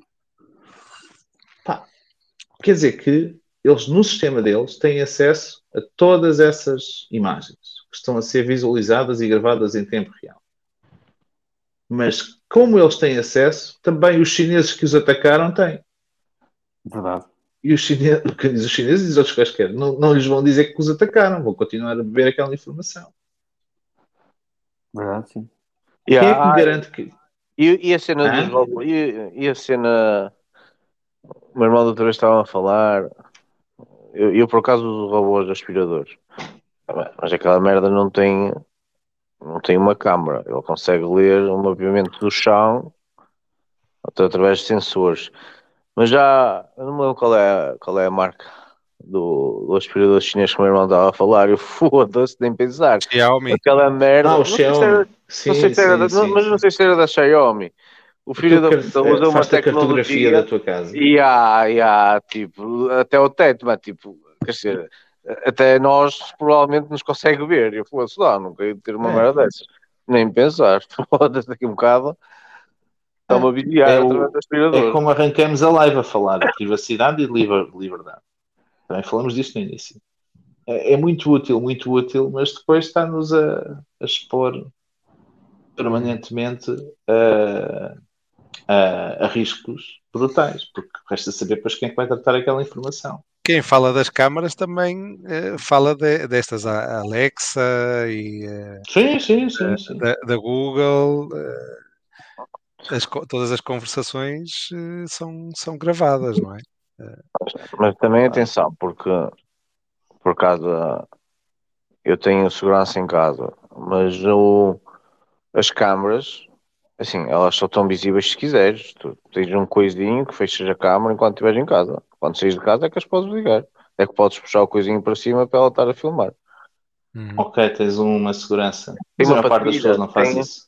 Tem uma patilhazita, chegas ali e metes a patilha para baixo. Sais de casa, metes a patilha para cima. A maior parte das pessoas não faz Porque é isso. assim, porque se tu estiveres com a patilha para cima quando estás em casa, tu estás a confiar que, dizer, que ninguém está a ver nada, não é? Quer dizer, são, E depois, são e depois são as pessoas ainda são naifes ao ponto de dizer assim: não, não, isto só grava quando eu entro na aplicação. Pois, com certeza. Não, aquilo, aquilo está sempre a coisar. Pois, Pronto, claro. se estiver alarmado, não sei, mas eu lá sei, se alguém, se alguém que está a trabalhar está a pegar uma seca do caralho e lembra-se, olha, vamos ver o que é que se passa nas casas todas, não é? Na casa do João. Mas estás a ver? João, na casa do Manel, no- Vamos, vamos ver onde é que ele guarda as seeds. é? mas estás a ver, estás a ver. O problema, o problema é esse mesmo, é assim. Claro que é assim. Os funcionários dessa empresa centralizada acederem é grave. Mas grave, ainda mais grave, é se eles te sofreram um data breach ou um hack e eles próprios estão a mandar essa informação para outros sítios sem saber. E claro, e mesmo quando eles sabem, ou tiveram, tomaram conhecimento disso, eles não fazem disclosure, porque isso representa depois riscos Sim. do ponto de vista reputaci- reputacional a essas empresas. Não é? Eles não Sim, fazem sim. disclosure. Olha, tivemos aqui um hack, um data breach, e afinal de contas há hackers na Rússia. Tens um- Esse- Tens um exemplo muito, muito perto de nós na televisão, quer dizer, então, no, não sei se era Casa de Segredos, se era Big Brother, se era, se era o que caralho era, não é? Tens pessoas a trabalhar, a filmar em cenas, tens câmaras dentro de casa a filmar, não é? Mas quer dizer, é, andavam lá a pinar e o gajo topou, não é? E gravou, gravou a câmaras de filmagem e postou na net, quer dizer, o funcionário, não é? Uhum. Quer dizer, o problema são, são pessoas que estão ali, não é? São funcionários, uma pessoa lá sabe que, que- que restrições realmente existem, é? Ou que bandeiras não existem. Por isso é que eu acho importante quem tem este tipo de câmaras. Eu acho que estas câmaras devem ter todas as patilhazinhas para tu sentir-te uh, uh, com privacidade, não é? Claro. Uhum. Claro. É isso. Olha, coitadinho do CMO. Eu, não, Chief, disseste que COP, não? COO oh, de Nike. Pronto. Perdeu os seus CryptoPunks. Olha, mas também não é só em cripto que acontece phishing. Não viram no CTT também? Uhum. O Sim, banco? sim, sim. As pessoas ficaram todas, todas não, não sei quantas foram, mas ficaram com as contas a zero. Sim, sim, sim. Ahm, os riscos e ah, o cibercrime vai ser cada vez. Os riscos advindos do cibercrime vão, vão estar cada vez mais na ordem do dia. As novas guerras vão se travar no, no ciberespaço. Guerras e atos ilícitos, práticas ilícitas. Sim. Vamos fechar. Uh, vamos Por então hoje. ao. Temos para finalizar o Trolloló, como não podia deixar de ser. O Trolloló. Oh, ah. Temos, temos. Temos Trolloló. Se eu encontrar por aqui o Trolloló, isto depois de tanto tempo, depois de duas semanas sem. Onde é que está o Trolloló? Ah, tenho este, mas este. não- Ah, ok. Cá está.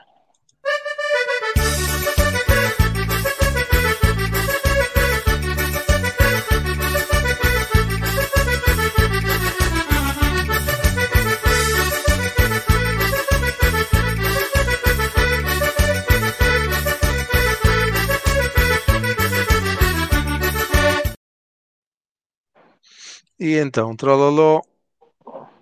Eu por acaso esta notícia nem, nem a conhecia. For- Diz?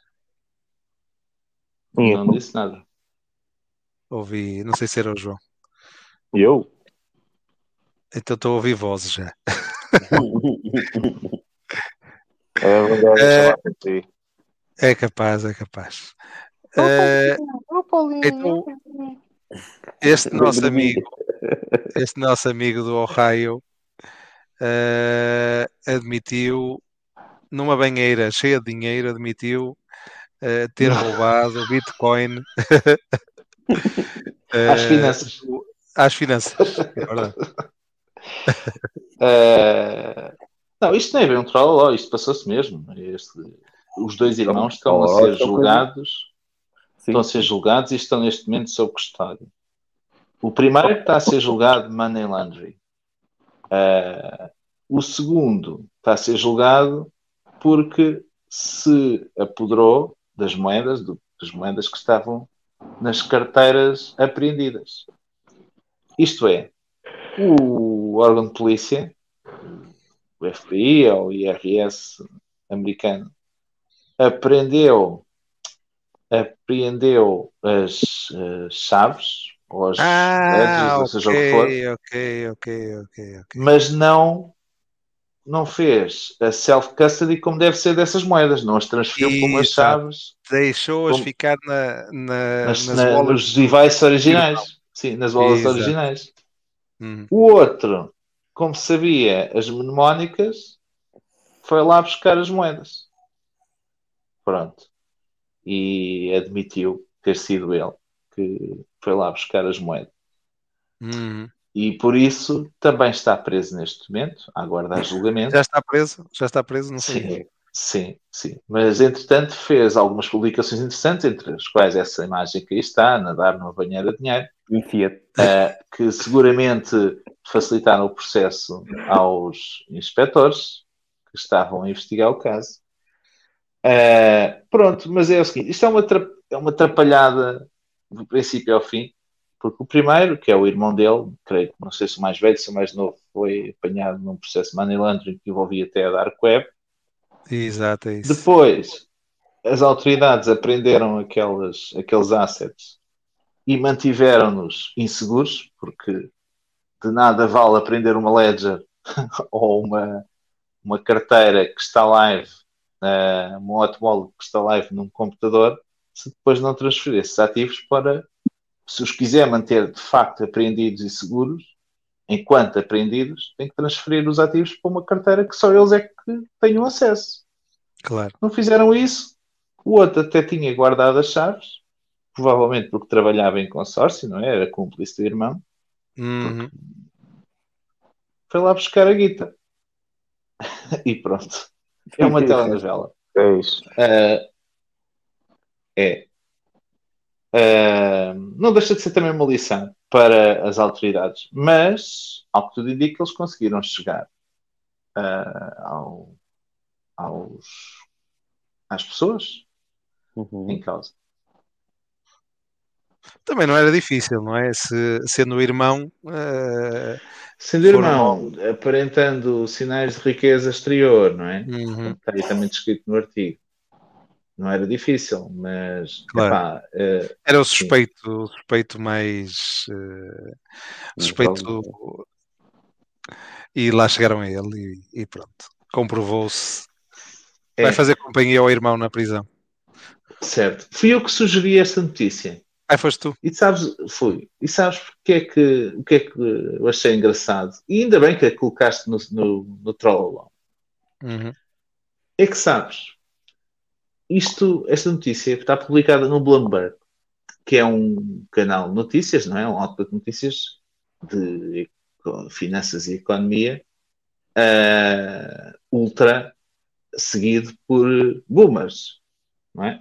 Uhum. e mais do que por cripto-entusiastas, por boomers. E há muito aquela retórica, ou faça-se muito aquela mensagem de que Bitcoin é, não, é possível de ser apreendido, que, que Easy Your Keys são as, tu- é, são as tuas chaves, são as tuas moedas, não é?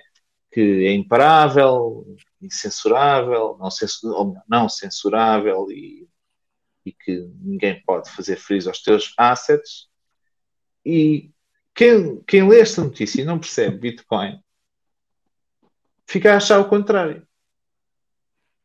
Se tu lês a notícia e não percebes Bitcoin, assim, então, mas se, se as finanças aprenderam as Bitcoins, uh, como é que alguém Como é que foi lá levantar dinheiro? É? Exato. Pronto. Ah, e é o que seguramente muitos boomers vão pensar ao olharem para esta notícia. Não, ele só lá foi buscar as moedas porque, de facto, as autoridades não foram diligentes ao fazerem a, a custódia dos fundos. A custódia é como deve ser. Ó Henrique Ferreira, tu não desligas nada, mano. Tipo, está tudo ligado. Tens é uma patilha que tapa a lente da câmara, mano. Mas se tu tapas a lente, como é que queres que olhem para dentro? Não conseguem olhar, mano. Tipo, está tapada. É como se estivesse mal em frente à tua câmara. Tipo, Que É se uma dá- cagada. Vocês ainda estão a discutir as câmaras. é o É. Henrique, está todo tolo. o alarme está sempre a funcionar. Olha, eu tenho um amigo que diz assim, Então, a proteção de imagem. e isto é verdade, ele diz assim, 30 anos de informática ou 20 anos de informática deram uma experiência suficiente para saber que eu quero fechaduras mecânicas em casa e os meus routers só têm, todos eles têm que correr o WRT, o OpenWRT. Tipo, não quero cá Smart TVs, nem, nem telefones de última geração, nem, nem, nem devices inteligentes como, é que se diz, os IoTs inteligentes, tipo, aqueles que agora nós usamos, não é? Tipo as câmeras, O, a própria, o próprio aspirador que os próprios aspiradores, sim. As, Todas as- as mecânicas também abrem, mano.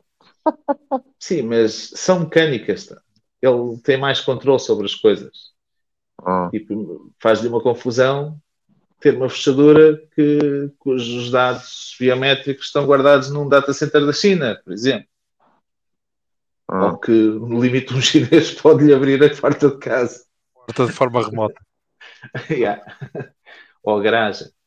Eh, estes smart devices todos. E ele diz isto mesmo à boca cheia. 30 anos de experiência deram-me este conhecimento. Já para mim, pá, fechaduras são mecânicas, os routers têm que ter todos o OpenWRT, que é um sistema operativo open source, Open que source. lhe permite, que lhe permite visualizar e, e construir próprias, as próprias VLANs dentro de casa e as regras de negociação dos pacotes da rede. Que é bom, diga-se passagem. Toda a gente devia ter isso. Hum, Toda a gente em sua casa devia ter um front-end à frente do back-end. Uh, neste caso, é um router à frente, ou um ponto de acesso, ou à frente do ponto de acesso da, da empresa a quem contratam a internet, do ISP. E todos os seus equipamentos falam só com aquele que é do seu conhecimento e da sua confiança. Porque isto que vos vou dizer é uma verdade, lá para Alice também, não é segredo nenhum o ISP consegue entrar dentro da rede. Consegue entrar mesmo, consegue ver os equipamentos que estão ligados e se os equipamentos tiverem portas abertas, consegue penetrar nesses equipamentos. Ah, e tem formas de o fazer. E os pontos de acesso deles, os routers deles, dão-lhes acesso à, à vossa rede. Por isso é uma boa prática. Toda a gente havia de o fazer, que é colocar sei lá, um router com o OpenWRT à frente do router da NOS ou da Vodafone ou da, da companhia com quem contratam os serviços. Saudades do meu router Linksys com, com Ui, grandes máquinas. Tecnologia máquinas. Cisco lá dentro. Grandes máquinas. E eu, eu, eu, eu tinha. Ui. Olha, falar em router. Pareceu o router. do- do meu- É verdade, dos antigos. Hã? fez, aí- fez aí- olha, olha, olha, olha. Quem é que está a usar a ADSL, mano? A DSL. Não estás a ouvir, ou Nelson, os ruídos. Estou a ficar sem bateria nos auscultadores. Tenho que passar É os outra vez bits e aqui. os bytes a passar, os bits e os bytes a passar. Espera aí, deixa-me passar aqui para o speakerphone. Está ligado à ficha de telefone, Nelson. Estão a ouvir? Sim, sim, sim, sim. Desculpem lá. Desculpem lá, não. Estou a ficar sem bateria no, nos auscultadores. Uhum. E, É isso. Não, epá, não. Estava a dizer que houve uma altura que tinha uma carrada desses routers. Tinha aí uns 10. Esses Eu routers consegui- são famosos precisamente por causa disso, porque se podia mudar o firmware para o, o Open. Praticamente todos têm. Todos têm suporte a Agora? esse argumento. Sim, é. Mas antes era este o, o principal e o famoso. Não só, não só. Esses scooters da Linksys. A Linksys é uma marca de consumo criada pela Cisco. Ora, tu tinhas na prática hardware Cisco em casa, mas a baixo preço. Mas tinhas hardware Cisco mesmo. Esses scooters conseguias fazer overclock. Ah, eles não queimavam, por exemplo, com 50, 100 utilizadores em cima, uma brincadeira daquelas de 50 paus aguentava e não, não arriava. Uhum. Era mesmo assim, eles tinham uma capacidade de processamento brutal.